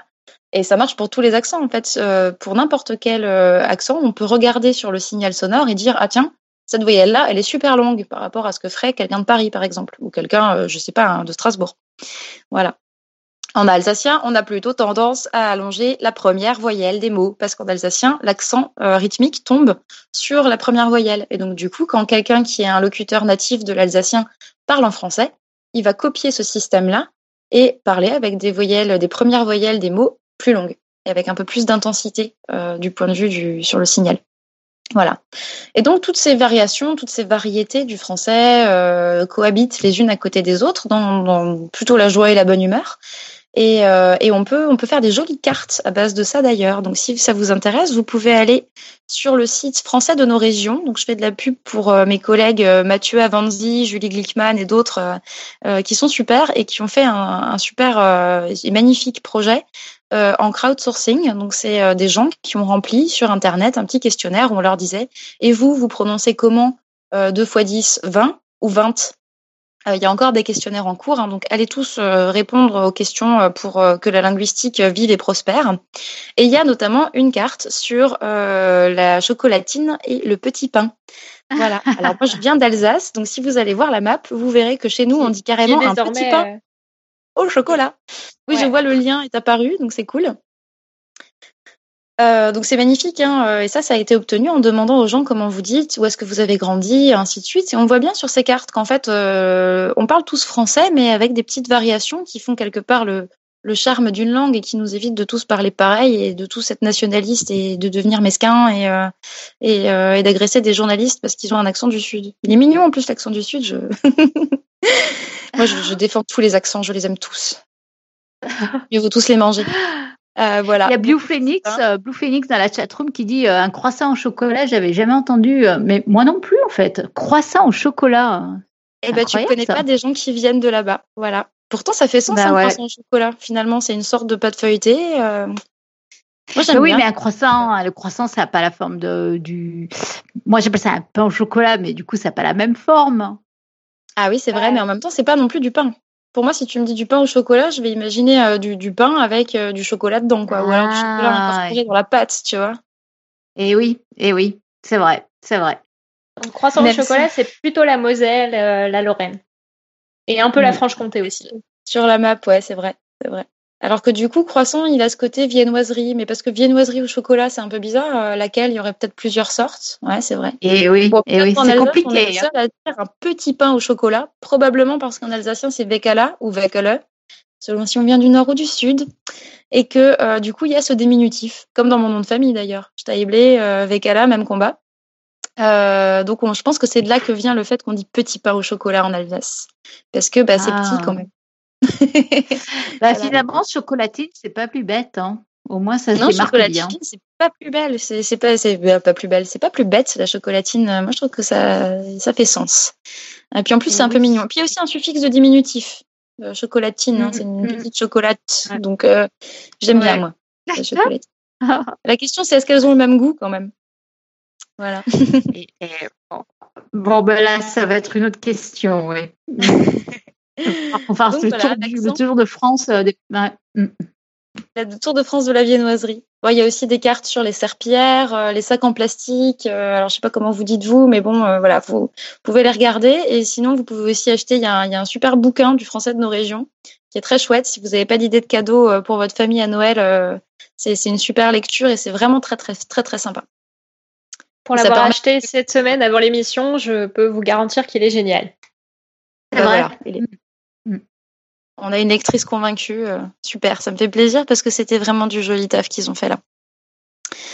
Euh, et donc c'est ça un accent en fait. Et c'est ça aussi un dialecte. Et c'est ça une variation euh, linguistique. C'est tous ces petits phénomènes qui, mis bout à bout, vont permettre aux gens de se dire tiens, son français ou son anglais ou son gambien est différent du mien. Mais si on arrive à se comprendre, c'est probablement qu'on parle la même langue. Et c'est aussi ce que je réponds aux gens qui me disent mais est-ce que ça c'est français? Bah si tu l'as compris, Hein, euh, voilà, on a eu le débat euh, aujourd'hui sur euh, comment est-ce qu'on traduit uploader en français. Enfin non, en fait, to upload, parce qu'il faudrait le prendre de l'anglais. Voilà, alors moi, spontanément, je dirais uploader. J'uploadais tranquillement mes fichiers pirates, tandis que blablabla, je peux même le conjuguer. Est-ce que tu as uploadé les fichiers? C'est même celui que j'utilise spontanément, je viens de le faire en en parlant. Voilà, et alors qu'il existe un mot téléversé, euh, voilà, mais ce verbe-là, je, je lui pressens pas une grand, un grand succès. Hein. Euh, téléversement, téléversé, pas évident. Je l'ai déjà lu, euh, mais bah, euh, ou télécharger, non? Ah, ça c'est downloader. C'est quand tu downloads. Ah ouais. Ah ouais. Pour l'upload, tu mm. téléverses. Ouh là là, ouais. C'est compliqué, hein. Ouais, c'est compliqué, c'est compliqué. Et donc au final, voilà, euh, s'il y a des gens qui me demandent est-ce que uploader c'est français, ben, je dirais bah, si tu l'as compris et qu'en plus tu peux le conjuguer comme un vrai verbe du français, on lui a collé ce petit er à la fin pour en faire un infinitif du premier groupe. Ah, honnêtement, euh, voilà, c'est bon, euh, il est devenu français celui-là, on l'accepte. Il rentre dans le loft. et donc l'accent finalement, ouais, c'est c'est très relatif. Et pour moi, en tant que phonéticienne, ça va juste être des subtiles différences que je vais pouvoir observer sur un signal sonore. Euh, mais euh, mais je vais pas leur accorder une valeur de supériorité ou de suprématie ou de normativité. Euh, plus qu'autre chose quoi. Je sais que ça existe évidemment. Hein. Moi-même, euh, quand j'écris, par exemple pour un support universitaire, je suis bien obligée de respecter les codes. Euh, c'est attendu. Mais ça n'empêche que on peut considérer que dans la vraie vie, le langage il évolue en dehors des normes. il passe son temps à ça d'ailleurs. Voilà. Euh, on utilise d'ailleurs ces, ces, différences de placement, euh, de, modulation et de, positionnement euh, des différents organes de la parole en phonétique pour obtenir des informations sur le, sur le fonctionnement habituel. Parce que le problème qu'on a avec le langage, c'est comme quand dans une voiture tout va bien dans votre moteur, vous connaissez pas les différentes parties de la machine parce que vous n'avez pas besoin de les voir et tant qu'elles fonctionnent bien et qu'elles fonctionnent de manière fluide ensemble, vous récoltez finalement assez peu d'informations. Donc en phonétique, on utilise beaucoup les paroles perturbées, que ce soit par un accent d'ailleurs, ou par différents euh, processus qu'on peut générer artificiellement. Donc en phonétique, on aime bien générer de la catastrophe, hein, voir jusqu'où on peut forcer les gens à faire des trucs pas naturels, parce que ça nous donne plein d'infos sur comment ça marche d'habitude. Donc je sais pas, Eléa, toi qui es biologiste moléculaire, peut-être que parfois tu vois des mutations euh, qui sont dues à différentes substances, je sais pas, hein, je, dis des trucs au pif là, qui te renseignent sur comment ça marche normalement. Est-ce que, ça se produit ça? Oui, oui, ça marche comme ça. Ça voilà. marche comme ça bah, en bio, ouais. Exactement. Donc, euh, bah, nous, on fait pareil en phonétique, sauf qu'au lieu de donner des substances mutagènes euh, à nos cobayes, parce qu'en général, nous, on, bosse avec des humains, faut qu'il faut qu'ils aient le, le, don de la parole quand même, on va perturber leur langage avec différents artifices.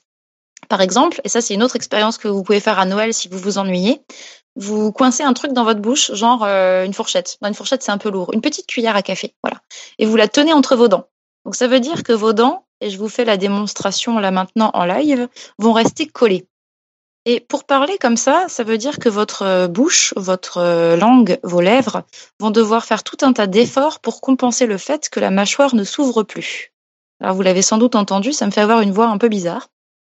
C'est ce qu'en phonétique on appelle du pipe speech, euh, la, parole du fumeur de pipe, puisque les gens qui fument la pipe depuis longtemps sont très habitués à ça, et donc ils peuvent parler avec leur pipe en travers de leur bouche, euh, et ça s'entend presque pas. Donc euh, là, c'est quasiment du niveau du ventriloque hein, qui arrive à compenser ce qu'il ne fait pas en ouvrant la bouche, en utilisant l'intérieur des cavités pour faire comme s'il y avait une voix normale, ou en tout cas une voix pour une petite marionnette. Voilà, le ventriloque évidemment ne parle pas vraiment avec son ventre. J'ai attristé un jour une élève en première année de licence en lui disant ça. Je, je sais pas, sais pas à quoi elle s'attendait. J'étais un peu triste parce qu'elle avait vraiment l'air euh, d'y avoir cru à un moment, donc elle était un peu, un peu toute déçue. Mais bon, euh, c'était comme ça, il fallait le dire. Donc le ventriloque euh, compense le fait qu'il interdit à ses lèvres de bouger en, en déplaçant les organes à l'intérieur qui ne se voient pas pour euh, faire semblant que, que la voix est normale. Et ça nécessite énormément de travail, mais c'est possible. Voilà. Et le pipe speech, c'est pareil. Donc, pourquoi on fait ça? C'est parce que si on empêche les gens d'ouvrir leur mâchoire, on peut faire des mesures entre leur voix normale et cette voix bizarre qu'on obtient en coinçant quelque chose entre leurs dents et en leur demandant de pas le lâcher. Et le différentiel va nous renseigner sur quel était l'impact du mouvement de la mâchoire sur la parole. Une espèce de soustraction comme ça de certains paramètres de durée, de certains paramètres de résonance qu'on pourrait voir sur le son et qui du coup vont être mis en comparaison l'un avec l'autre. Voilà. Euh, dernier petit point sur les accents, un petit funny fact, les bébés, à partir de leur naissance, ont des accents quand ils pleurent, selon leur langue maternelle. Non, c'est pas possible. Eh si, parce qu'ils entendent in utero ils entendent in utero à partir de la je sais plus combienième semaine de grossesse, les oreilles sont formées et les enfants, les bébés entendent leur maman euh, et les gens à l'extérieur d'ailleurs, mais plutôt leur maman quand même, c'est plus fort, euh, qui parlent et donc ils enregistrent les mélodies de la parole. Donc si ah par exemple on a une langue ouais qui monte et qui descend euh, dans son intonation générale ou qui va vers un, un point de plus en plus haut, ça dépend des langues. En français, on a tendance à monter puis à redescendre quand on fait une phrase affirmative. Voilà. Et ben ce schéma-là, on va pouvoir le retrouver dans les pleurs des bébés de manière ultra stable statistiquement. C'est parfaitement mesurable et ça arrive dans les, dans les premiers jours qui suivent la naissance, quoi. En fait, quasiment tout de suite, dès qu'ils ont un peu repris leur souffle, parce que c'est quand même pas évident de respirer avec ses propres poumons. Euh, les, les, premiers pleurs euh, ont beau être informes du point de vue de la maîtrise du, du conduit vocal, hein, euh, la mélodie est déjà là. Voilà. Incroyable. Ah, alors justement, Lucie, euh, j'ai une question à propos de ça et peut-être que là, on rentre dans le vif de ce que tu utilises comme outils expérimentaux. Euh, qu'est-ce que tu as à ta disposition pour euh, justement enregistrer les variations de pleurs de bébé ou d'accent? Alors la phonétique, donc ça c'est vraiment on parle du son, donc on parle de phonétique. Hein. Je suis un peu moins experte en langage des signes. Hein. évidemment, ce serait aussi et c'est aussi étudié bien sûr par la linguistique. Moi évidemment comme je suis phonéticienne, ça marche un petit peu moins bien, mais on peut le faire. Bref, en phonétique, on travaille sur le son et on a deux approches majoritaires. Euh, une approche articulatoire, donc là on va euh, regarder, euh, essayer de regarder comment est-ce qu'on place nos multiples organes pour produire les sons, et une approche acoustique où là on va étudier le son tel qu'on l'a enregistré avec par exemple un micro Donc, je vais commencer par la phonétique articulatoire parce que c'est un peu moins ma discipline et que euh, d'une certaine manière c'est visuel, c'est un peu rigolo. Donc la phonétique articulatoire, c'est comment est-ce qu'on place les organes pour parler. Donc pour ça, on peut faire plein de choses. On peut faire des, des rayons X euh, comme des, des, radios.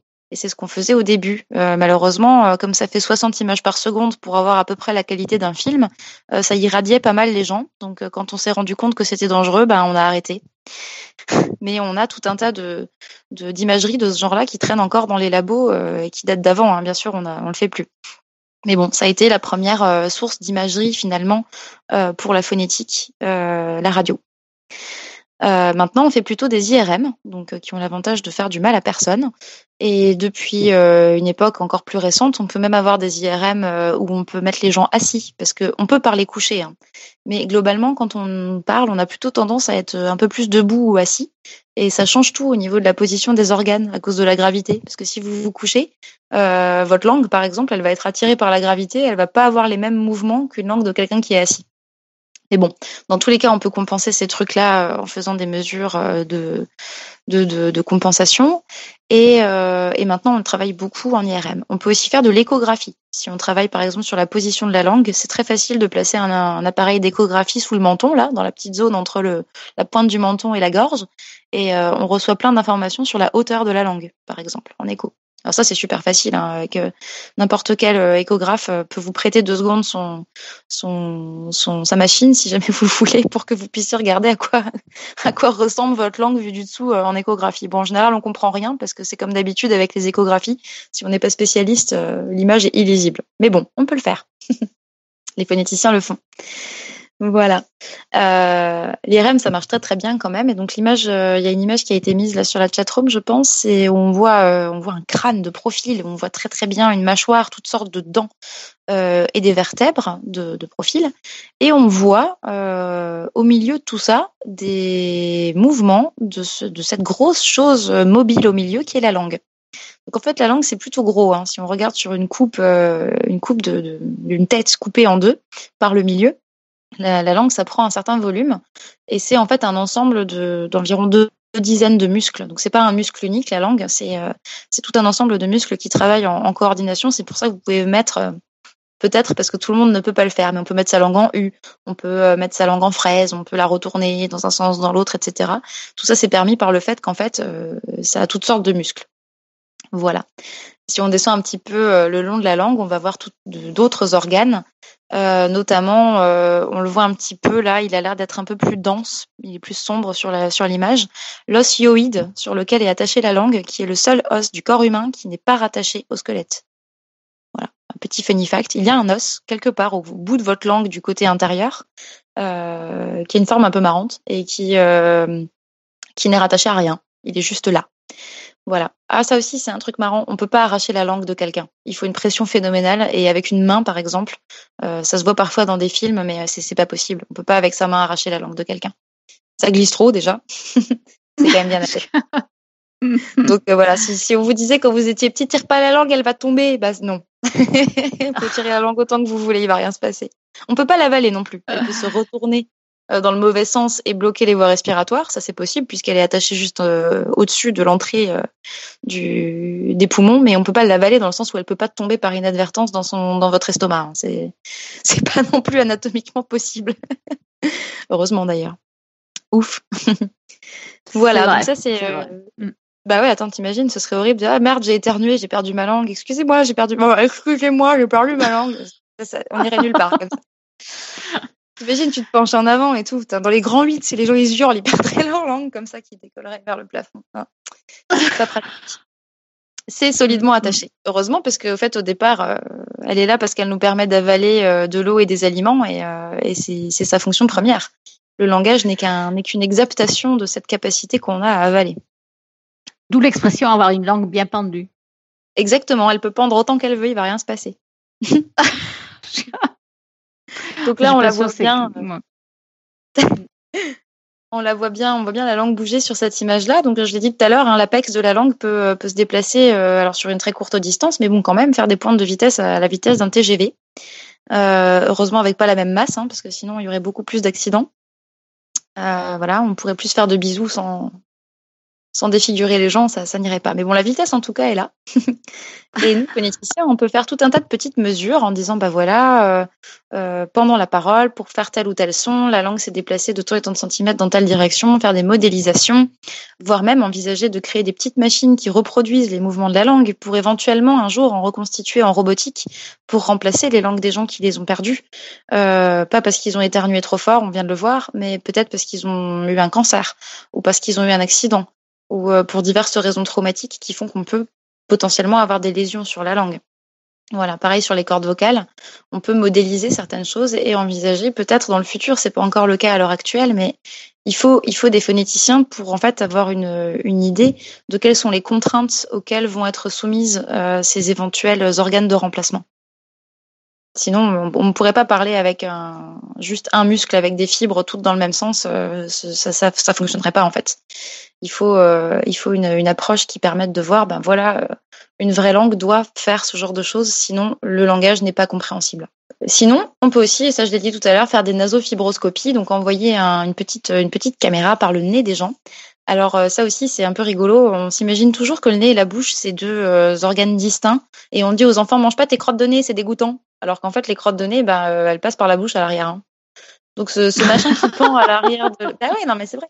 Ce machin qui pend à l'arrière de la bouche que les dessinateurs de BD adorent dessiner quand un personnage crie. parfois dans les dessins animés ils le font même vibrer comme ça. Vous, voyez ce truc là qu'on appelle la glotte. Eh ben en fait c'est pas la glotte. La glotte c'est l'espace entre les cordes vocales. Donc on peut difficilement le dessiner. Par contre, ce machin qui pend à l'arrière de votre bouche, ça s'appelle le vélum ou le palais mou. Et c'est un espèce d'organe marrant qui, quand il se relève, empêche l'air de passer par le nez.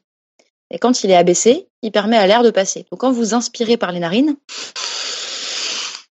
votre air passe par le nez, le vélum est en bas, et donc ça permet la circulation avec les poumons. Mais si vous faites un son comme un on ou un en, par exemple, là, ça veut dire que le vélum est baissé et que l'air résonne par la bouche et par le nez simultanément. Et c'est ça qui fait les voyelles nasales. Euh, on en a trois en français. Un, en et on. Voilà, trois différentes. Ben, bon et ban, c'est trois choses différentes.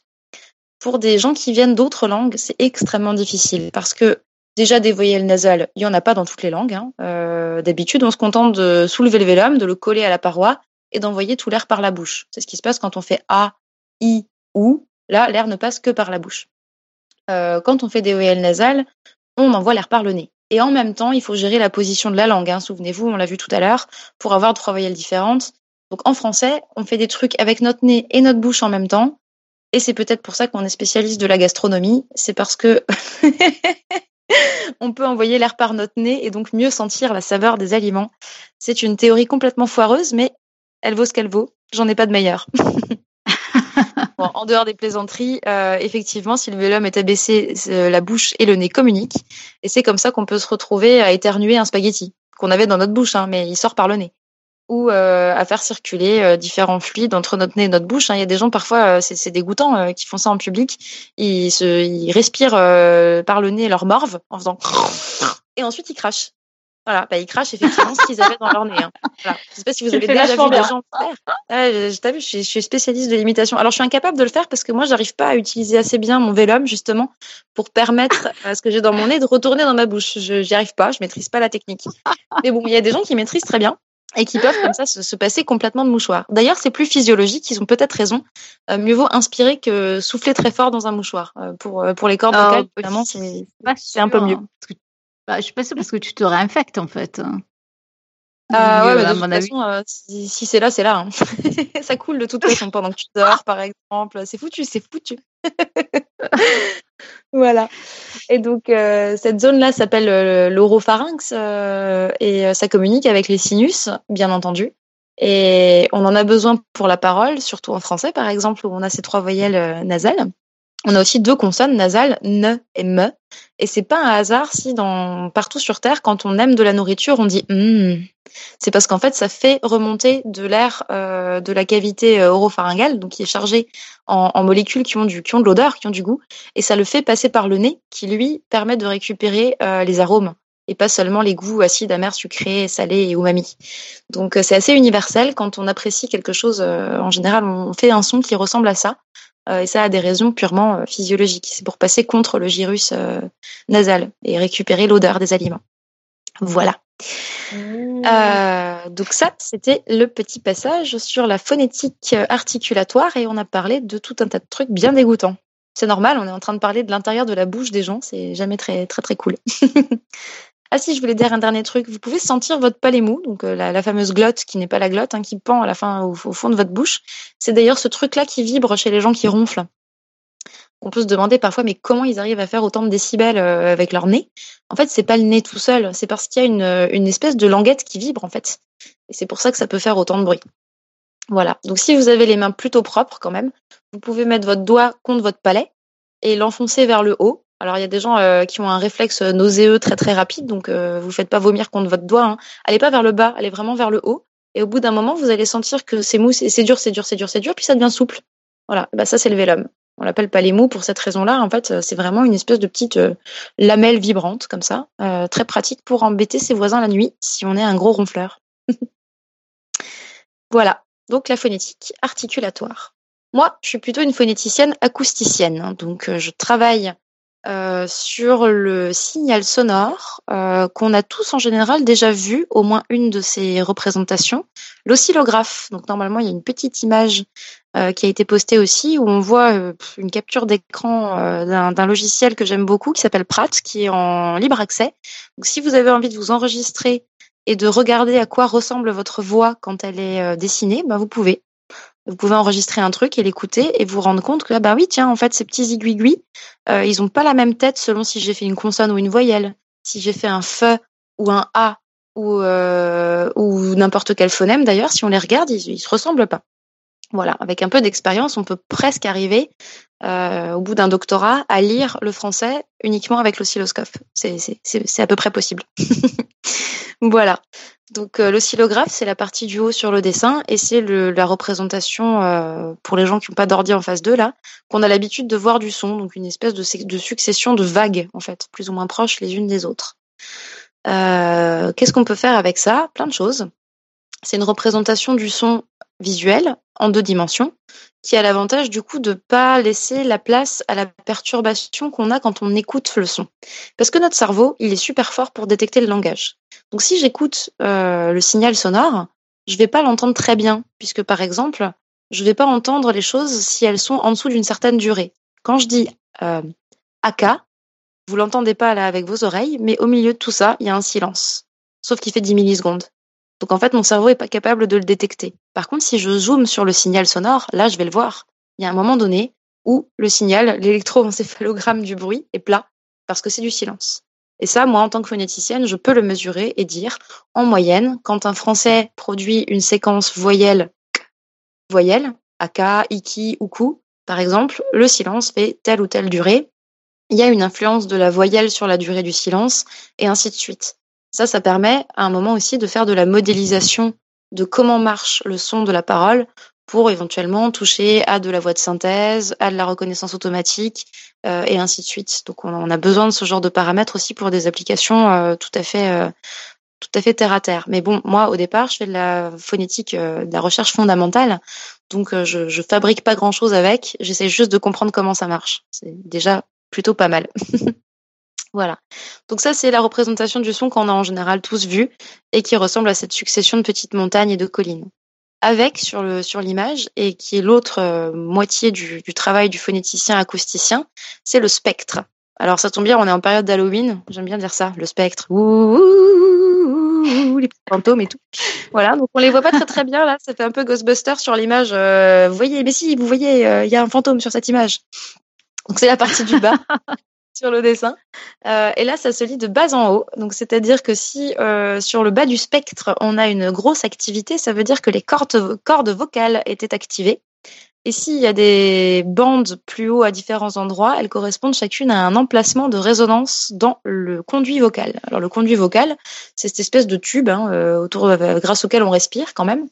Et pour nous phonéticiens, il est surtout intéressant des cordes vocales jusqu'aux lèvres. Voilà. Parce que si je fais un U, et vous pouvez le faire chez vous, encore une fois, pas si vous conduisez, tenez votre volant, vous pouvez mettre votre doigt entre vos lèvres et vous allez sentir que ça vibre très fort quand on fait un U euh, entre les lèvres. U, voilà. Ça, c'est parce que pour faire un U, et qui ressemble à un U, et que les gens le comprennent, si je dis tutu, par exemple, par rapport à Titi, euh, j'ai besoin d'allonger mon tube avec mes lèvres, donc de les envoyer vers l'avant comme ça, euh, faire un petit, une petite bouche en cul de poule euh, en, mode selfie, et d'envoyer l'air ensuite. Voilà, et ben ça, moi, je le verrai sur le spectre, puisque tout en haut, qui va correspondre à la sortie du tube, il y aura une bande plus foncée, et ainsi de suite. Et donc du coup, on a avec ces deux euh, représentations du son qui vont ensemble, hein, elles sont simultanées sur l'image qu'on a là. Comment l'air a vibré, donc ça c'est vraiment une représentation au bas. Et dans l'autre sens, euh, où est-ce que ça résonnait le plus fort? Et c'est ça qui va nous permettre, par exemple, de faire la différence entre différentes voyelles.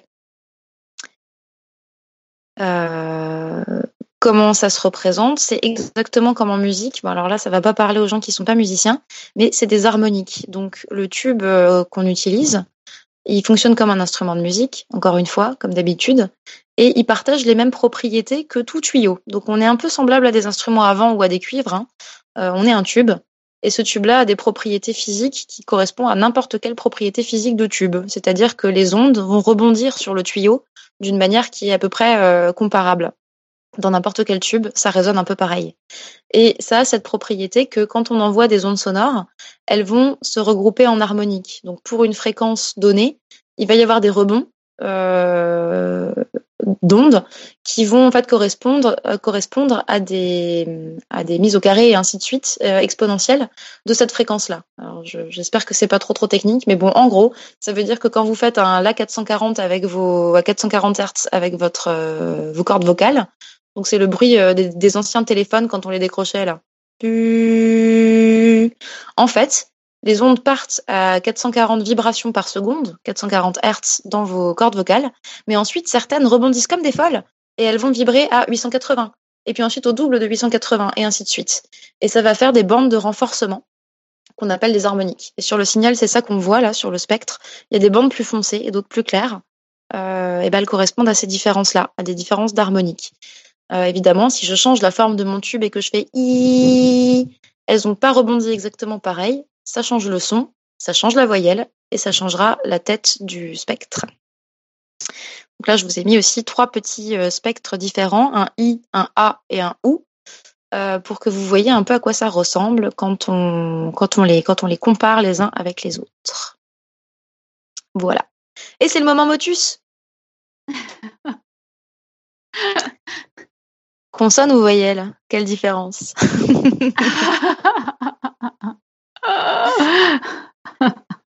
Donc les voyelles, euh, voyelles. euh, c'est caractérisé en fait par le fait que le flux d'air n'est pas interrompu entre les cordes vocales et l'extérieur du corps. Euh, si vous faites un A, un I, un ON, un OU, il n'y a pas vraiment d'obstacle qui se dresse entre vos cordes vocales et l'oreille de vos interlocuteurs. Si vous faites une consonne à l'inverse, il va y avoir ou un bruit de friction pour faire un, un, un z, un j, ou bien carrément une interruption et un relâchement brutal de l'air quand vous faites un p, t ou que, ou g ou b, par exemple. Voilà. donc c'est finalement ça la différence, hein, mis à part que euh, en général en français on a quand même plus de voyelles dans un mot que de consonnes. Enfin en tout cas il y a un équilibre entre les deux. euh, pour le phonéticien, c'est ça la différence entre les voyelles et les consonnes. La voyelle n'a pas d'interruption dans le flux d'air, alors que pour la consonne il y a au moins une friction, si ce n'est carrément une occlusion. D'ailleurs, les consonnes occlusives, c'est un petit peu ma spécialité. Alors en français, on en a six. Pötöke et bödöge, euh, qui, qui permettent de former des mots différents. Si je vous dis j'ai pris un pain et j'ai pris un bain, c'est pas tout à fait la même histoire que je vous raconte. Euh, c'est euh, une opposition qui est assez fréquente en, dans toutes les langues, dans beaucoup de langues du monde quand même, et c'est ce qu'on appelle une différence de voisement. Donc, vous pouvez faire l'expérience chez vous si vous faites p, p, p, juste un p tout seul, hein, sans voyelle. Normalement, si vous mettez votre main sur votre gorge, vous n'allez pas sentir de vibration. Alors que si vous faites b, b, b, là, ça va vibrer à max. Qu'est-ce qui se passe et qu'est-ce qui fait la différence finalement entre un peu et un b? C'est que quand je fais un peu, mes cordes vocales s'arrêtent de vibrer. Il y a un vrai, vrai silence. Alors que quand je fais un b, l'air est bloqué au niveau de ma bouche, mais mes cordes vocales vibrent tout le long de la consonne. Donc quand je dis ABBA, le groupe de musique, mes cordes vocales ne se sont jamais arrêtées de vibrer. Alors que si je dis APA, là, elles s'arrêtent. Et ça, ça aussi, vous pouvez le faire. Vous mettez votre main sur votre euh, pomme d'Adam, ou votre pomme d'Ève, ou votre pomme de, de, whatever, ce que vous êtes. Et vous faites APA, APA, APA. Et peut-être que vous sentirez euh, qu'il y a un moment donné où il y a une, une, interruption, en fait, de la vibration dans votre gorge. Alors, ça marche plus ou moins. Hein. Je l'ai beaucoup fait avec mes étudiants à la fac. Euh, certains me disaient mais je sens rien, alors que d'autres dès le premier coup disaient ah ouais ouais on sent vraiment il se passe un truc quoi. Bon, ça dépend des gens. Là sur le signal on le voit très bien. Euh, dans un des deux cas les cordes vocales ne cessent jamais de vibrer b, de, g, alors que pour p, t, que les cordes vocales cessent de vibrer. Voilà.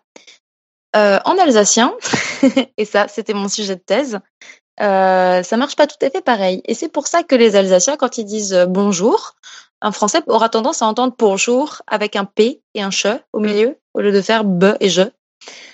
Alors en réalité, en qu'en alsacien, il n'y a pas vraiment les mêmes consonnes. Il y a la même série que où les cordes vocales cessent de vibrer complètement. Et d'ailleurs, elles cessent même de vibrer un peu plus longtemps qu'en français. Donc le silence est un peu plus grand pour cette série-là en alsacien. Mais il existe une autre série où les cordes vocales s'arrêtent aussi de vibrer, un peu moins longtemps, d'ailleurs, et c'est comme ça qu'ils font la différence. Donc je ne sais pas si vous, vous allez l'entendre, la différence entre APA et ABA. À mon avis, comme la plupart d'entre vous sont français, vous allez entendre un B pour la deuxième. Alors que si on regardait de très près dans le signal de ce que je viens de produire, on se rendrait compte qu'il y a un silence, tout petit mais il existe. Alors qu'un français, lui, aurait laissé complètement ses cordes vocales vibrer. Donc finalement, quand on étudie ça, si on prend l'alsacien plus le français, on se retrouve à avoir trois types de consonnes différents. Des sonores très très durs, euh, pardon, des sourdes très très dures, un peu, te, que, très explosives, avec euh, beaucoup de silence à l'intérieur. Un truc un peu intermédiaire, plutôt doux, be, te, que, qui va être utilisé par les Alsaciens à l'écrit, écrit B, D et G. Voilà. Et la catégorie très très très très très douce du français, où les cordes vocales vibrent tout du long, qu'on écrit aussi be, de et ge, avec les lettres B, D et G. Voilà. Et donc ça fait finalement trois séries de consonnes différentes. Et quand les Alsaciens parlent en français, ils n'arrivent pas tout à fait bien parfois à laisser complètement les cordes vocales vibrer tout du long. Et donc, du coup, ils ont cette espèce d'accent germanique qui en fait vient de là. Si je regarde de près sur leur signal, une partie de leur accent viendra de la longueur du silence à l'intérieur des consonnes occlusives. Et ce tout petit détail qui peut varier de entre 10 millisecondes et 20 millisecondes va faire une différence qui va être perçue par les auditeurs, par les gens qui les écoutent, qui vont dire tiens, il a un accent alsacien ou tiens, il a un accent allemand. Cette différence-là hmm. existe aussi euh, un peu plus en allemand. Voilà. Elle se produit dans d'autres langues. Hein. Euh, c'est un peu le même style de consonne qu'on trouve en anglais à, quand la consonne est placée à la fin du mot. Un, un lit, par exemple, à bed, c'est pas vraiment un D comme on ferait en français. Si vous dites euh, à bed comme en français, là, ça vous donne un accent français. Parce que c'est un D où les cordes vocales ont vraiment trop vibré alors qu'un natif anglais aura tendance à se rapprocher un peu plus d'un T. Voilà, le dévoisement final, c'est un phénomène de l'anglais, il y en a dans d'autres langues, euh, mais ça fait produire des consonnes qui sont techniquement à l'écrit, elles sont supposées être euh, un D, par exemple, et s'il y avait une voyelle après, ce serait un D, mais comme il n'y a rien, eh ben les cordes vocales s'arrêtent de vibrer, hein, parce qu'encore une fois, on a la flemme, hein, comme d'habitude. Voilà. Eh ben les Alsaciens, ils font celle-là tout le temps. Donc ils ont deux séries. de consonnes, mais elles sont pas, elles fonctionnent pas comme en français. Contrairement à ce qu'on pourrait s'imaginer, hein, ils n'ont pas qu'une seule sorte de consonne, ils en ont bien deux. Elles s'opposent, ça fait des mots différents. Euh, il y a une différence entre moka et moga. Enfin, moi, je le prononce comme une colmarienne. Attention, je vais faire la version strasbourgeoise. Moka, avec un que, un vrai, dur, avec un long silence. Et moga, avec un silence court, qui pour vous, probablement, sonne comme un G. Voilà. Et euh, c'est ce qui est constitutif d'une partie de l'accent des Alsaciens. D'ailleurs, cet accent-là est souvent utilisé pour faire des blagues. Donc, euh, il y avait eu un sketch des inconnus sur le journal local en alsacien. Je ne sais pas s'il y a des gens qui sont assez vieux pour s'en souvenir. Mais sinon, il y a la blague, euh, une des blagues qu'on aime bien avec Eléa. Tu veux la raconter, Eléa? Non, non, vas-y, tu la racontes mieux que moi. Bon, je la fais avec l'accent alors, si c'est comme ça. Mon premier est un serpent très très long. Mon deuxième se trouve sur les toits en Alsace. Et mon dernier se trouve dans les. Ah non, mon tout se trouve dans les garages en Alsace. Qu'est-ce que c'est? C'est quoi cette histoire? Mais personne ne va savoir là. Le python, c'est un serpent très très long. La tuile, on la trouve sur les toits en Alsace. Et le tout, c'est le python tuile. On le trouve dans le garage. le... le, ah, le bidon d'huile. Oh. Ah, mais... ah, python tuile. Excellent. Un python d'huile. c'est la petite blague qui utilise euh, salement l'accent alsacien euh, à des fins comiques. Euh, mais bon, en tout cas, elle illustre très bien tout mon sujet de thèse. En fait, si j'avais fait ma thèse en 180 secondes, là, j'aurais, j'aurais probablement juste raconté la blague en disant, bah moi, j'explique comment ça marche.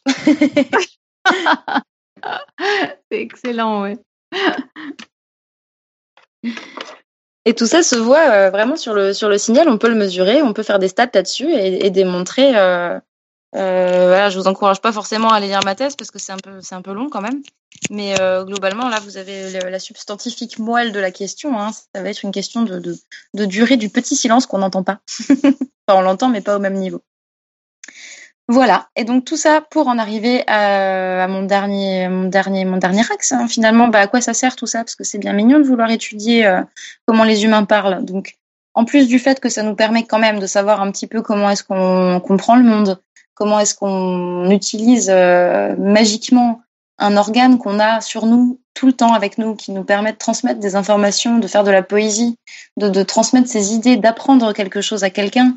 Et ça, ce serait les milliards de raisons qu'on pourrait trouver à pourquoi le langage finalement du point de vue de l'évolution. Pourquoi est-ce qu'on ne s'est pas contenté d'avoir juste un système de communication euh, comme, comme en ont beaucoup d'autres mammifères, ou oiseaux, ou reptiles, ou même les plantes d'ailleurs, euh, pourquoi nous, on a un système aussi complexe? Euh, J'aurais pu en parler aussi. Ça pourrait faire l'objet d'une autre émission où il faudrait peut-être aussi avoir des, des, des, généticiens spécialisés sur cette question et, et, des gens qui font de la neuro, euh, de la, de la, de la neurolinguistique, puisqu'il y en a. Euh, mais bon, pour être bref, moi, les raisons que j'aime bien, c'est euh, qu'on a besoin de, de, transmettre finement des informations parce qu'on est aussi beaucoup plus doué avec nos mains, entre autres. On sait qu'il y a un lien entre certaines zones euh, cérébrales qui servent à, à, gérer le langage et la motricité des mains. Donc, vraiment, on pense qu'il y a une apparition coordonnée entre euh, de l'industrie lithique, euh, la fabrication d'outils en pierre plus évolués et sans doute aussi euh, un langage plus évolué, puisque à un moment donné, vous pouvez faire la démonstration de comment on taille une pierre à quelqu'un mais si c'est un processus complexe où il faut planifier des trucs, avoir une vision sur le long terme de 58 étapes euh, et faire les bons choix au bon moment, peut-être que le langage, c'est pas mal. Voilà. Une autre raison que j'aime bien, c'est l'humour. Un des moyens qu'on a de sélectionner des partenaires euh, sur le fait qu'ils soient pas trop trop crétins quand même pour qu'on ait une descendance euh, plus apte à la survie, euh, bah, ça peut être un bon moyen de savoir s'ils savent raconter des blagues ou bien raconter les histoires, parce que ça reste un bon moyen d'évaluer finalement euh, si on mélanger son génome avec quelqu'un ou pas. c'est un critère, oui. Ouais, c'est un critère. Et, euh, et, a priori, ça, ça, ça, joue sans doute un rôle dans, dans l'émergence du langage tel que, tel que nous on le pratique. Voilà. Donc, euh, savoir quel est le, comprendre le langage des humains, c'est aussi un peu comprendre les humains. Donc ça, c'est une des applications possibles. On aime quand même bien savoir un peu qui on est, et, euh, et on a besoin de savoir comment on parle pour savoir qui on est. Et sinon, on peut faire des trucs bien plus, d'une certaine manière, un peu plus terre à terre, parce que je suis partie dans mes, dans mes envolées lyriques. Mais euh, évidemment, on peut envisager de faire du langage artificiel. Évidemment, ça a un lien avec l'intelligence artificielle puisque je ne conçois pas quelque chose d'intelligent qui soit complètement incapable de communiquer. Enfin, ça, ça, fonctionne pas comme ça, et qui soit aussi incapable ou capable de communiquer avec nous, puisque n'empêche que ce serait pas mal si on pouvait garder un, moyen de, communiquer avec des machines qu'on aurait nous-mêmes créées. C'est plutôt mieux. Ça, ressemble à une bonne idée surtout si elles acquièrent je ne sais quel niveau de conscience euh, qui pour l'instant euh, est du domaine de la science-fiction, mais bon quand même, il faut se poser la question. Et évidemment, il y a toutes les applications euh, liées à la pathologie du langage. c'est quoi la dyslexie? C'est quoi le bégaiement? Comment on le traite C'est quoi finalement la perte de la, de la parole chez des gens qui sont atteints de maladies neurodégénératives. On sait qu'on va avoir une population de plus en plus vieillissante. Ça pourrait être pas mal aussi qu'on sache euh, à quoi s'en tenir du point de vue du langage des gens qui ont euh, des maladies comme Alzheimer. Euh, comment est-ce qu'on fait pour préserver leurs compétences linguistiques et éviter qu'ils soient enfermés à l'intérieur trop vite? Et ainsi de suite. Euh, tout ça, c'est des choses qui ont un rapport avec les études qu'on fait en linguistique, même fondamentales, puisqu'il faut bien à un moment donné savoir comment ça marche quand c'est normal, pour avoir une idée de qu'est-ce qu'on peut faire pour le préserver quand ça va plus ou le réparer quand c'est cassé. J'en parlais tout à l'heure avec les langues artificielles, euh, pas les langues de programmation, hein, les vraies langues, l'organe synthétique, dirons-nous, euh, voilà, qui doivent respecter certaines contraintes qui sont complètement étudiables par le par le phonéticien. Euh, voilà, il y a sans doute tout un tas d'autres applications auxquelles évidemment je ne pense pas maintenant, alors qu'au quotidien euh, j'utilise finalement mes compétences de linguistique fondamentales pour euh, pour développer un, assistant vocal, développer des assistants vocaux. Il y a des gens beaucoup plus intelligents que moi, comme Hawkins par exemple, qui a dit qu'il fallait à, tout prix maîtriser l'intelligence artificielle pour pouvoir aller loin dans l'espace. Euh, donc c'est un peu excitant, c'est un peu cool. Ah oui, je voulais faire une petite parenthèse sur ça. Application possible de la linguistique. Ah bah tiens, je pourrais terminer là-dessus, ce serait génial.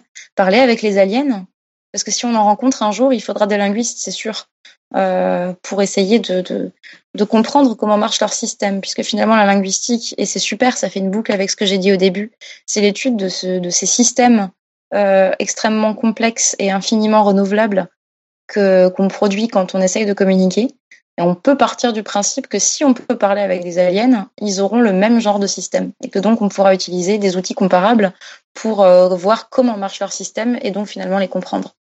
Un peu comme dans le film Premier Contact, que moi j'ai beaucoup aimé, euh, même si évidemment ce que fait la, linguiste dans le film, où il y a ces espèces d'aliens qui parlent en projetant des espèces de dessins euh, d'encre dans, dans l'air, un peu à la manière de pieuvre, euh, c'est très très beau. Voilà, euh, mm. elle, est, elle, est, hyper forte. Hein. Euh, elle va beaucoup trop vite. C'est elle a des intuitions incroyables, même si l'intuition c'est très très important en science. J'en démords pas. Mais bon, elle, elle est quand même vraiment super balèze. En tout cas, ça m'a fait plaisir qu'il y ait un film pour une fois avec des linguistes dedans. et pas que les aliens parlent anglais comme dans, comme dans beaucoup d'autres films de science-fiction. ouais, ouais. Ouais. Du coup, il y a, y a, encore deux, trois questions qui viennent de la chatroom, si, si on a le temps.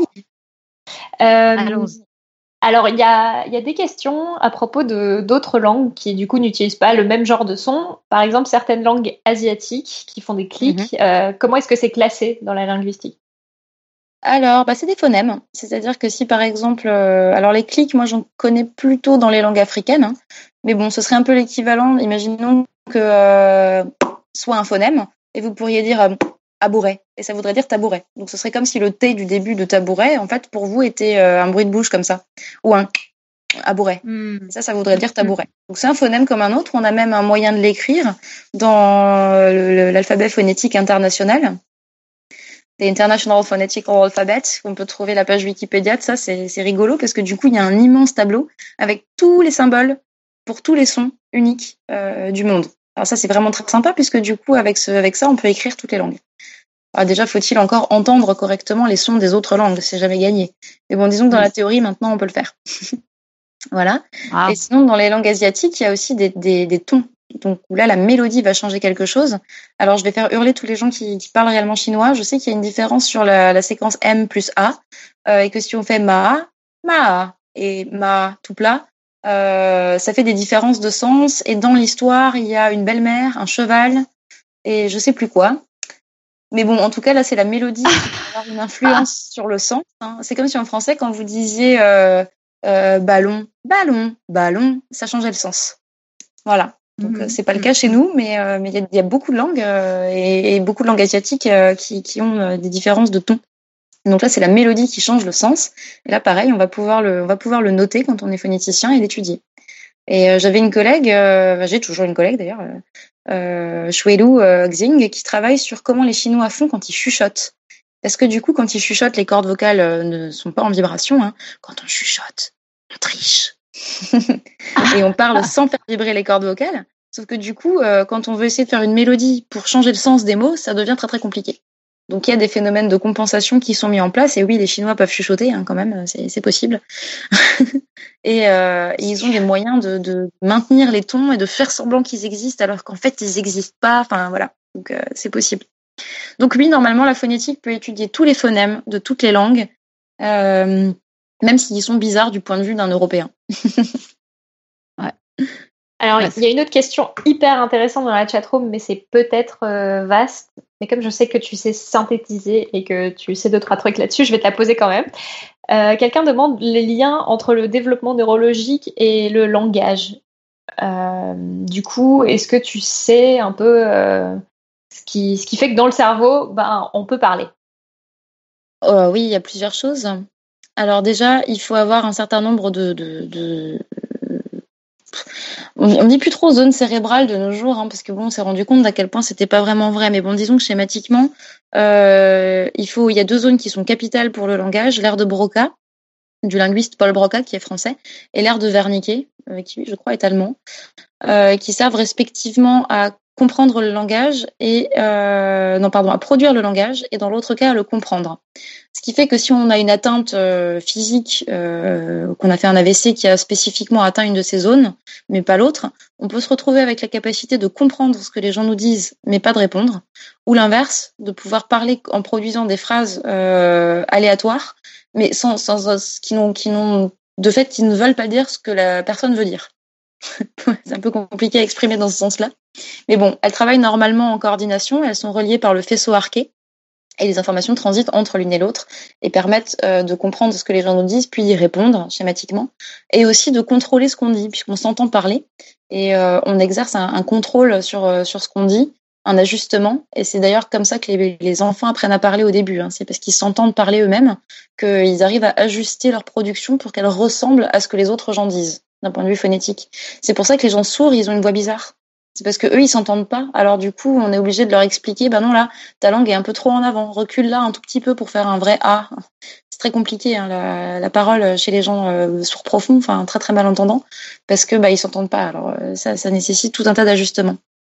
Ils auront euh, sans doute une voix qui sera toujours perceptiblement différente de celle des entendants, c'est mmh. probable. ça fait une voix que moi j'aime bien. Je, je trouve qu'elle est, elle est intéressante. Enfin, évidemment, pour un phonéticien, c'est passionnant. Donc ça, c'est la partie purement, euh, euh, si j'ose dire, de, de câblage hein, dans le cerveau. Voilà. On sait aussi euh, depuis un certain temps qu'il y a un gène, euh, enfin un facteur de transcription qui est très important, c'est FOXP2, qui a été appelé euh, complètement à tort, mais bon, ça, ça, ça, faisait joli, le gène de la grammaire.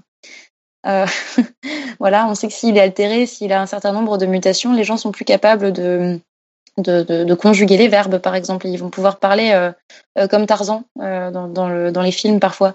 Tarzan mange banane, mais pas Tarzan est en train de manger une banane ou demain Tarzan mangera une banane. Non, non, demain Tarzan mange banane. Hier Tarzan mange banane. ce genre de choses, hein, ça, casse très très vite certaines fonctions avancées du langage, qui sont par exemple la projection dans le futur, dans le passé, les modes, le conditionnel, ce genre de choses. Ça, c'est très très vite atteint par des mutations sur FOXP2. Euh, voilà, il y a tout un tas de publis là-dessus. Même la page Wikipédia est plutôt intéressante hein, euh, euh, sur ce thème-là. Donc oui, ça c'est ça fait partie des bases de comment ça marche le, le, langage du point de vue du cerveau. il y a aussi tout un tas d'études en IRM fonctionnel où on voit l'activation cérébrale et c'est comme ça aussi qu'on sait que quand on pense à un objet, par exemple si je vous dis penser à du rouge, la couleur rouge, il y a tout un tas de zones qui s'activent en commun avec quand vous dites le mot rouge.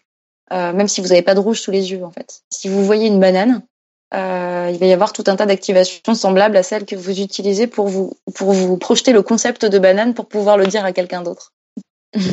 Dernière question un peu plus facile du coup, est-ce que l'orthographe et son usage, ça fait partie de la linguistique? Euh, Alors, pas que je dise de bêtises. Hein.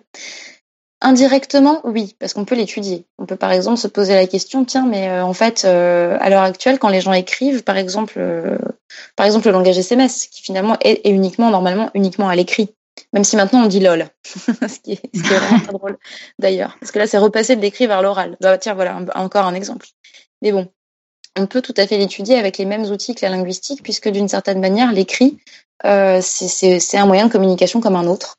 Euh, et donc du coup, on peut étudier son évolution, on peut étudier son, son relationnel avec euh, avec les choix que font les gens, les facteurs identitaires, ce genre de choses. Mais euh, disons que pour nous, l'écriture c'est un code par-dessus un code en fait c'est une sorte de, chevauchement. Donc le langage, c'est déjà un code, hein, puisque le monde réel ne s'embarrasse pas d'étiquettes. Euh, on, l'a dit avant, euh, voilà, la, couleur rouge, elle s'en fiche d'être rouge ou bien orange. Enfin, c'est un point sur un spectre euh, qui est continu en plus. Donc voilà. Mais nous, par contre, on place des étiquettes. Donc le langage, c'est déjà un code à l'oral, hein, bien sûr. Voilà. Si on rajoute l'écrit par dessus, c'est un code sur un code dont les gens ont conscience euh, et qui vient avec un certain nombre de normes puisqu'on est obligé de faire des choix. Est-ce que j'écris euh, en idéogramme comme les Égyptiens ou est-ce que j'écris avec des lettres qui représentent des sons? Ça déjà, ça fait une énorme différence.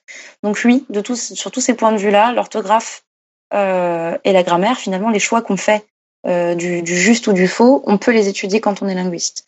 Par contre, ce que nous on fait pas, c'est on ne détermine pas ce qui doit être fait ou pas être fait. Ça, c'est vraiment pas notre boulot.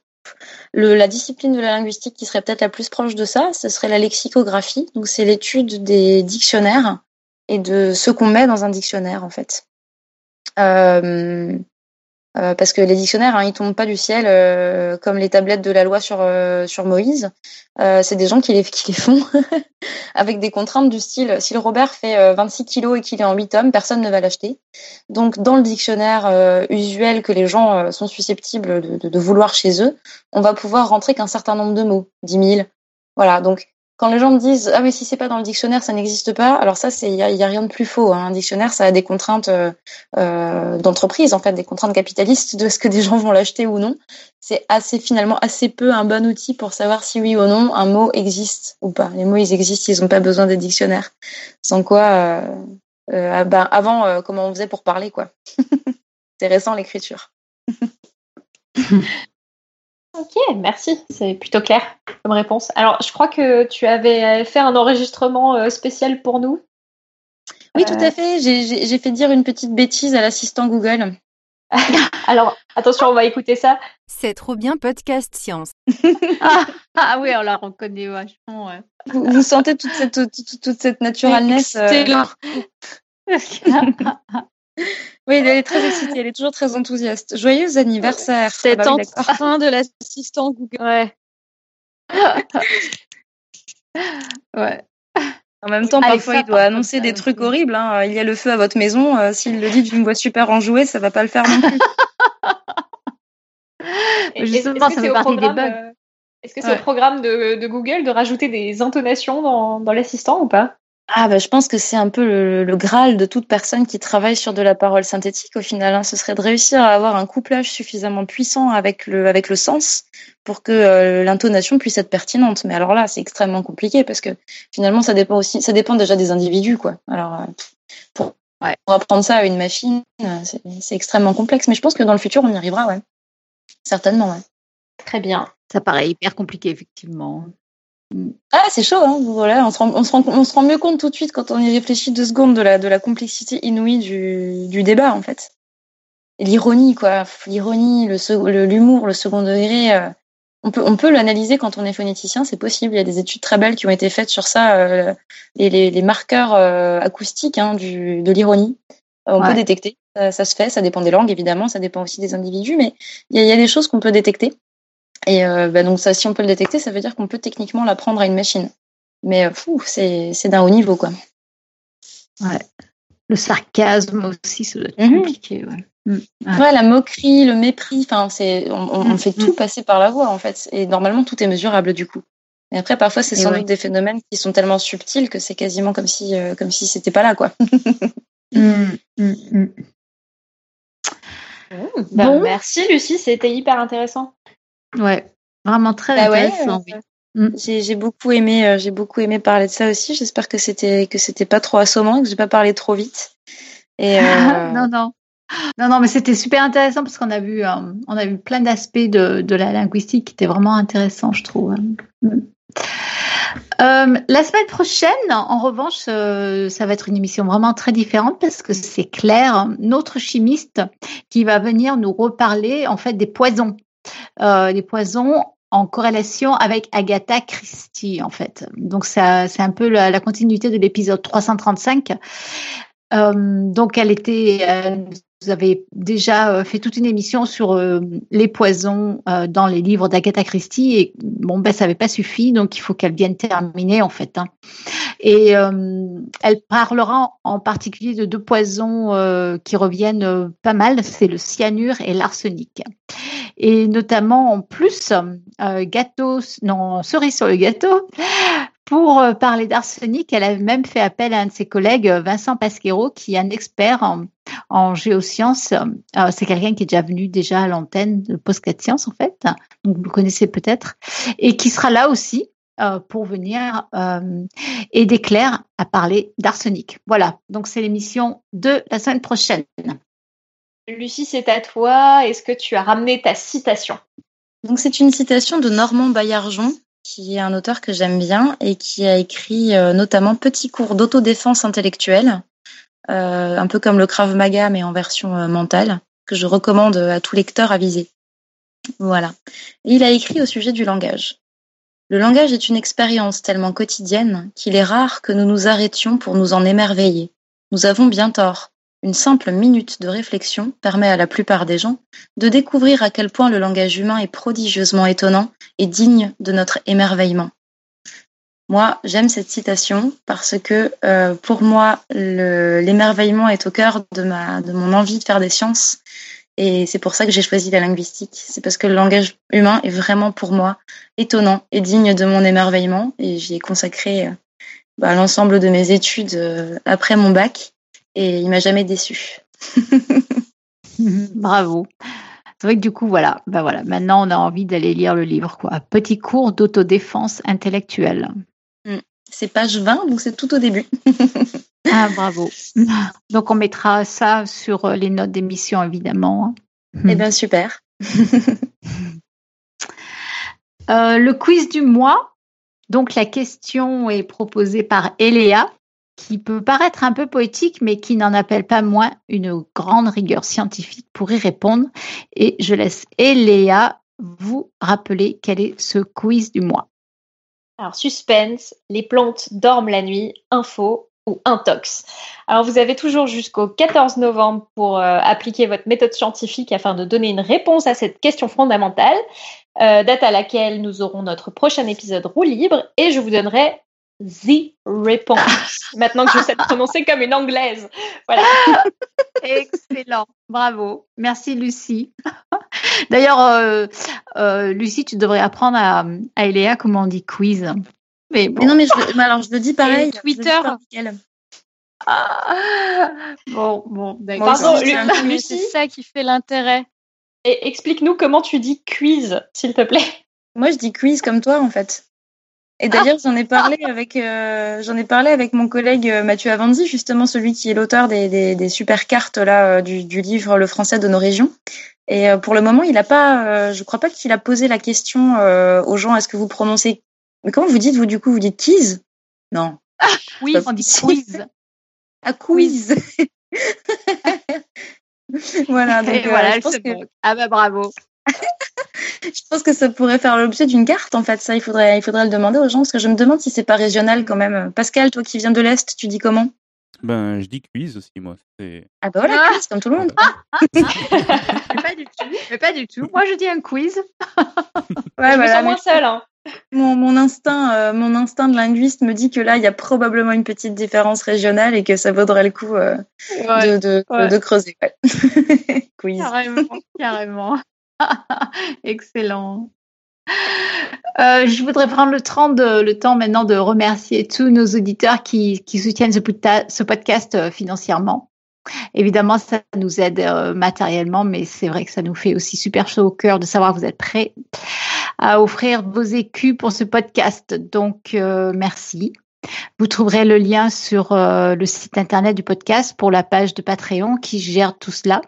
Et je voudrais encore insister sur le fait que si vous désirez faire une donation ponctuelle mais pas récurrente, il faut bien arrêter votre abonnement euh, parce que celui-ci sera mensuel par défaut. Donc ça, il faut bien faire attention avec Patreon.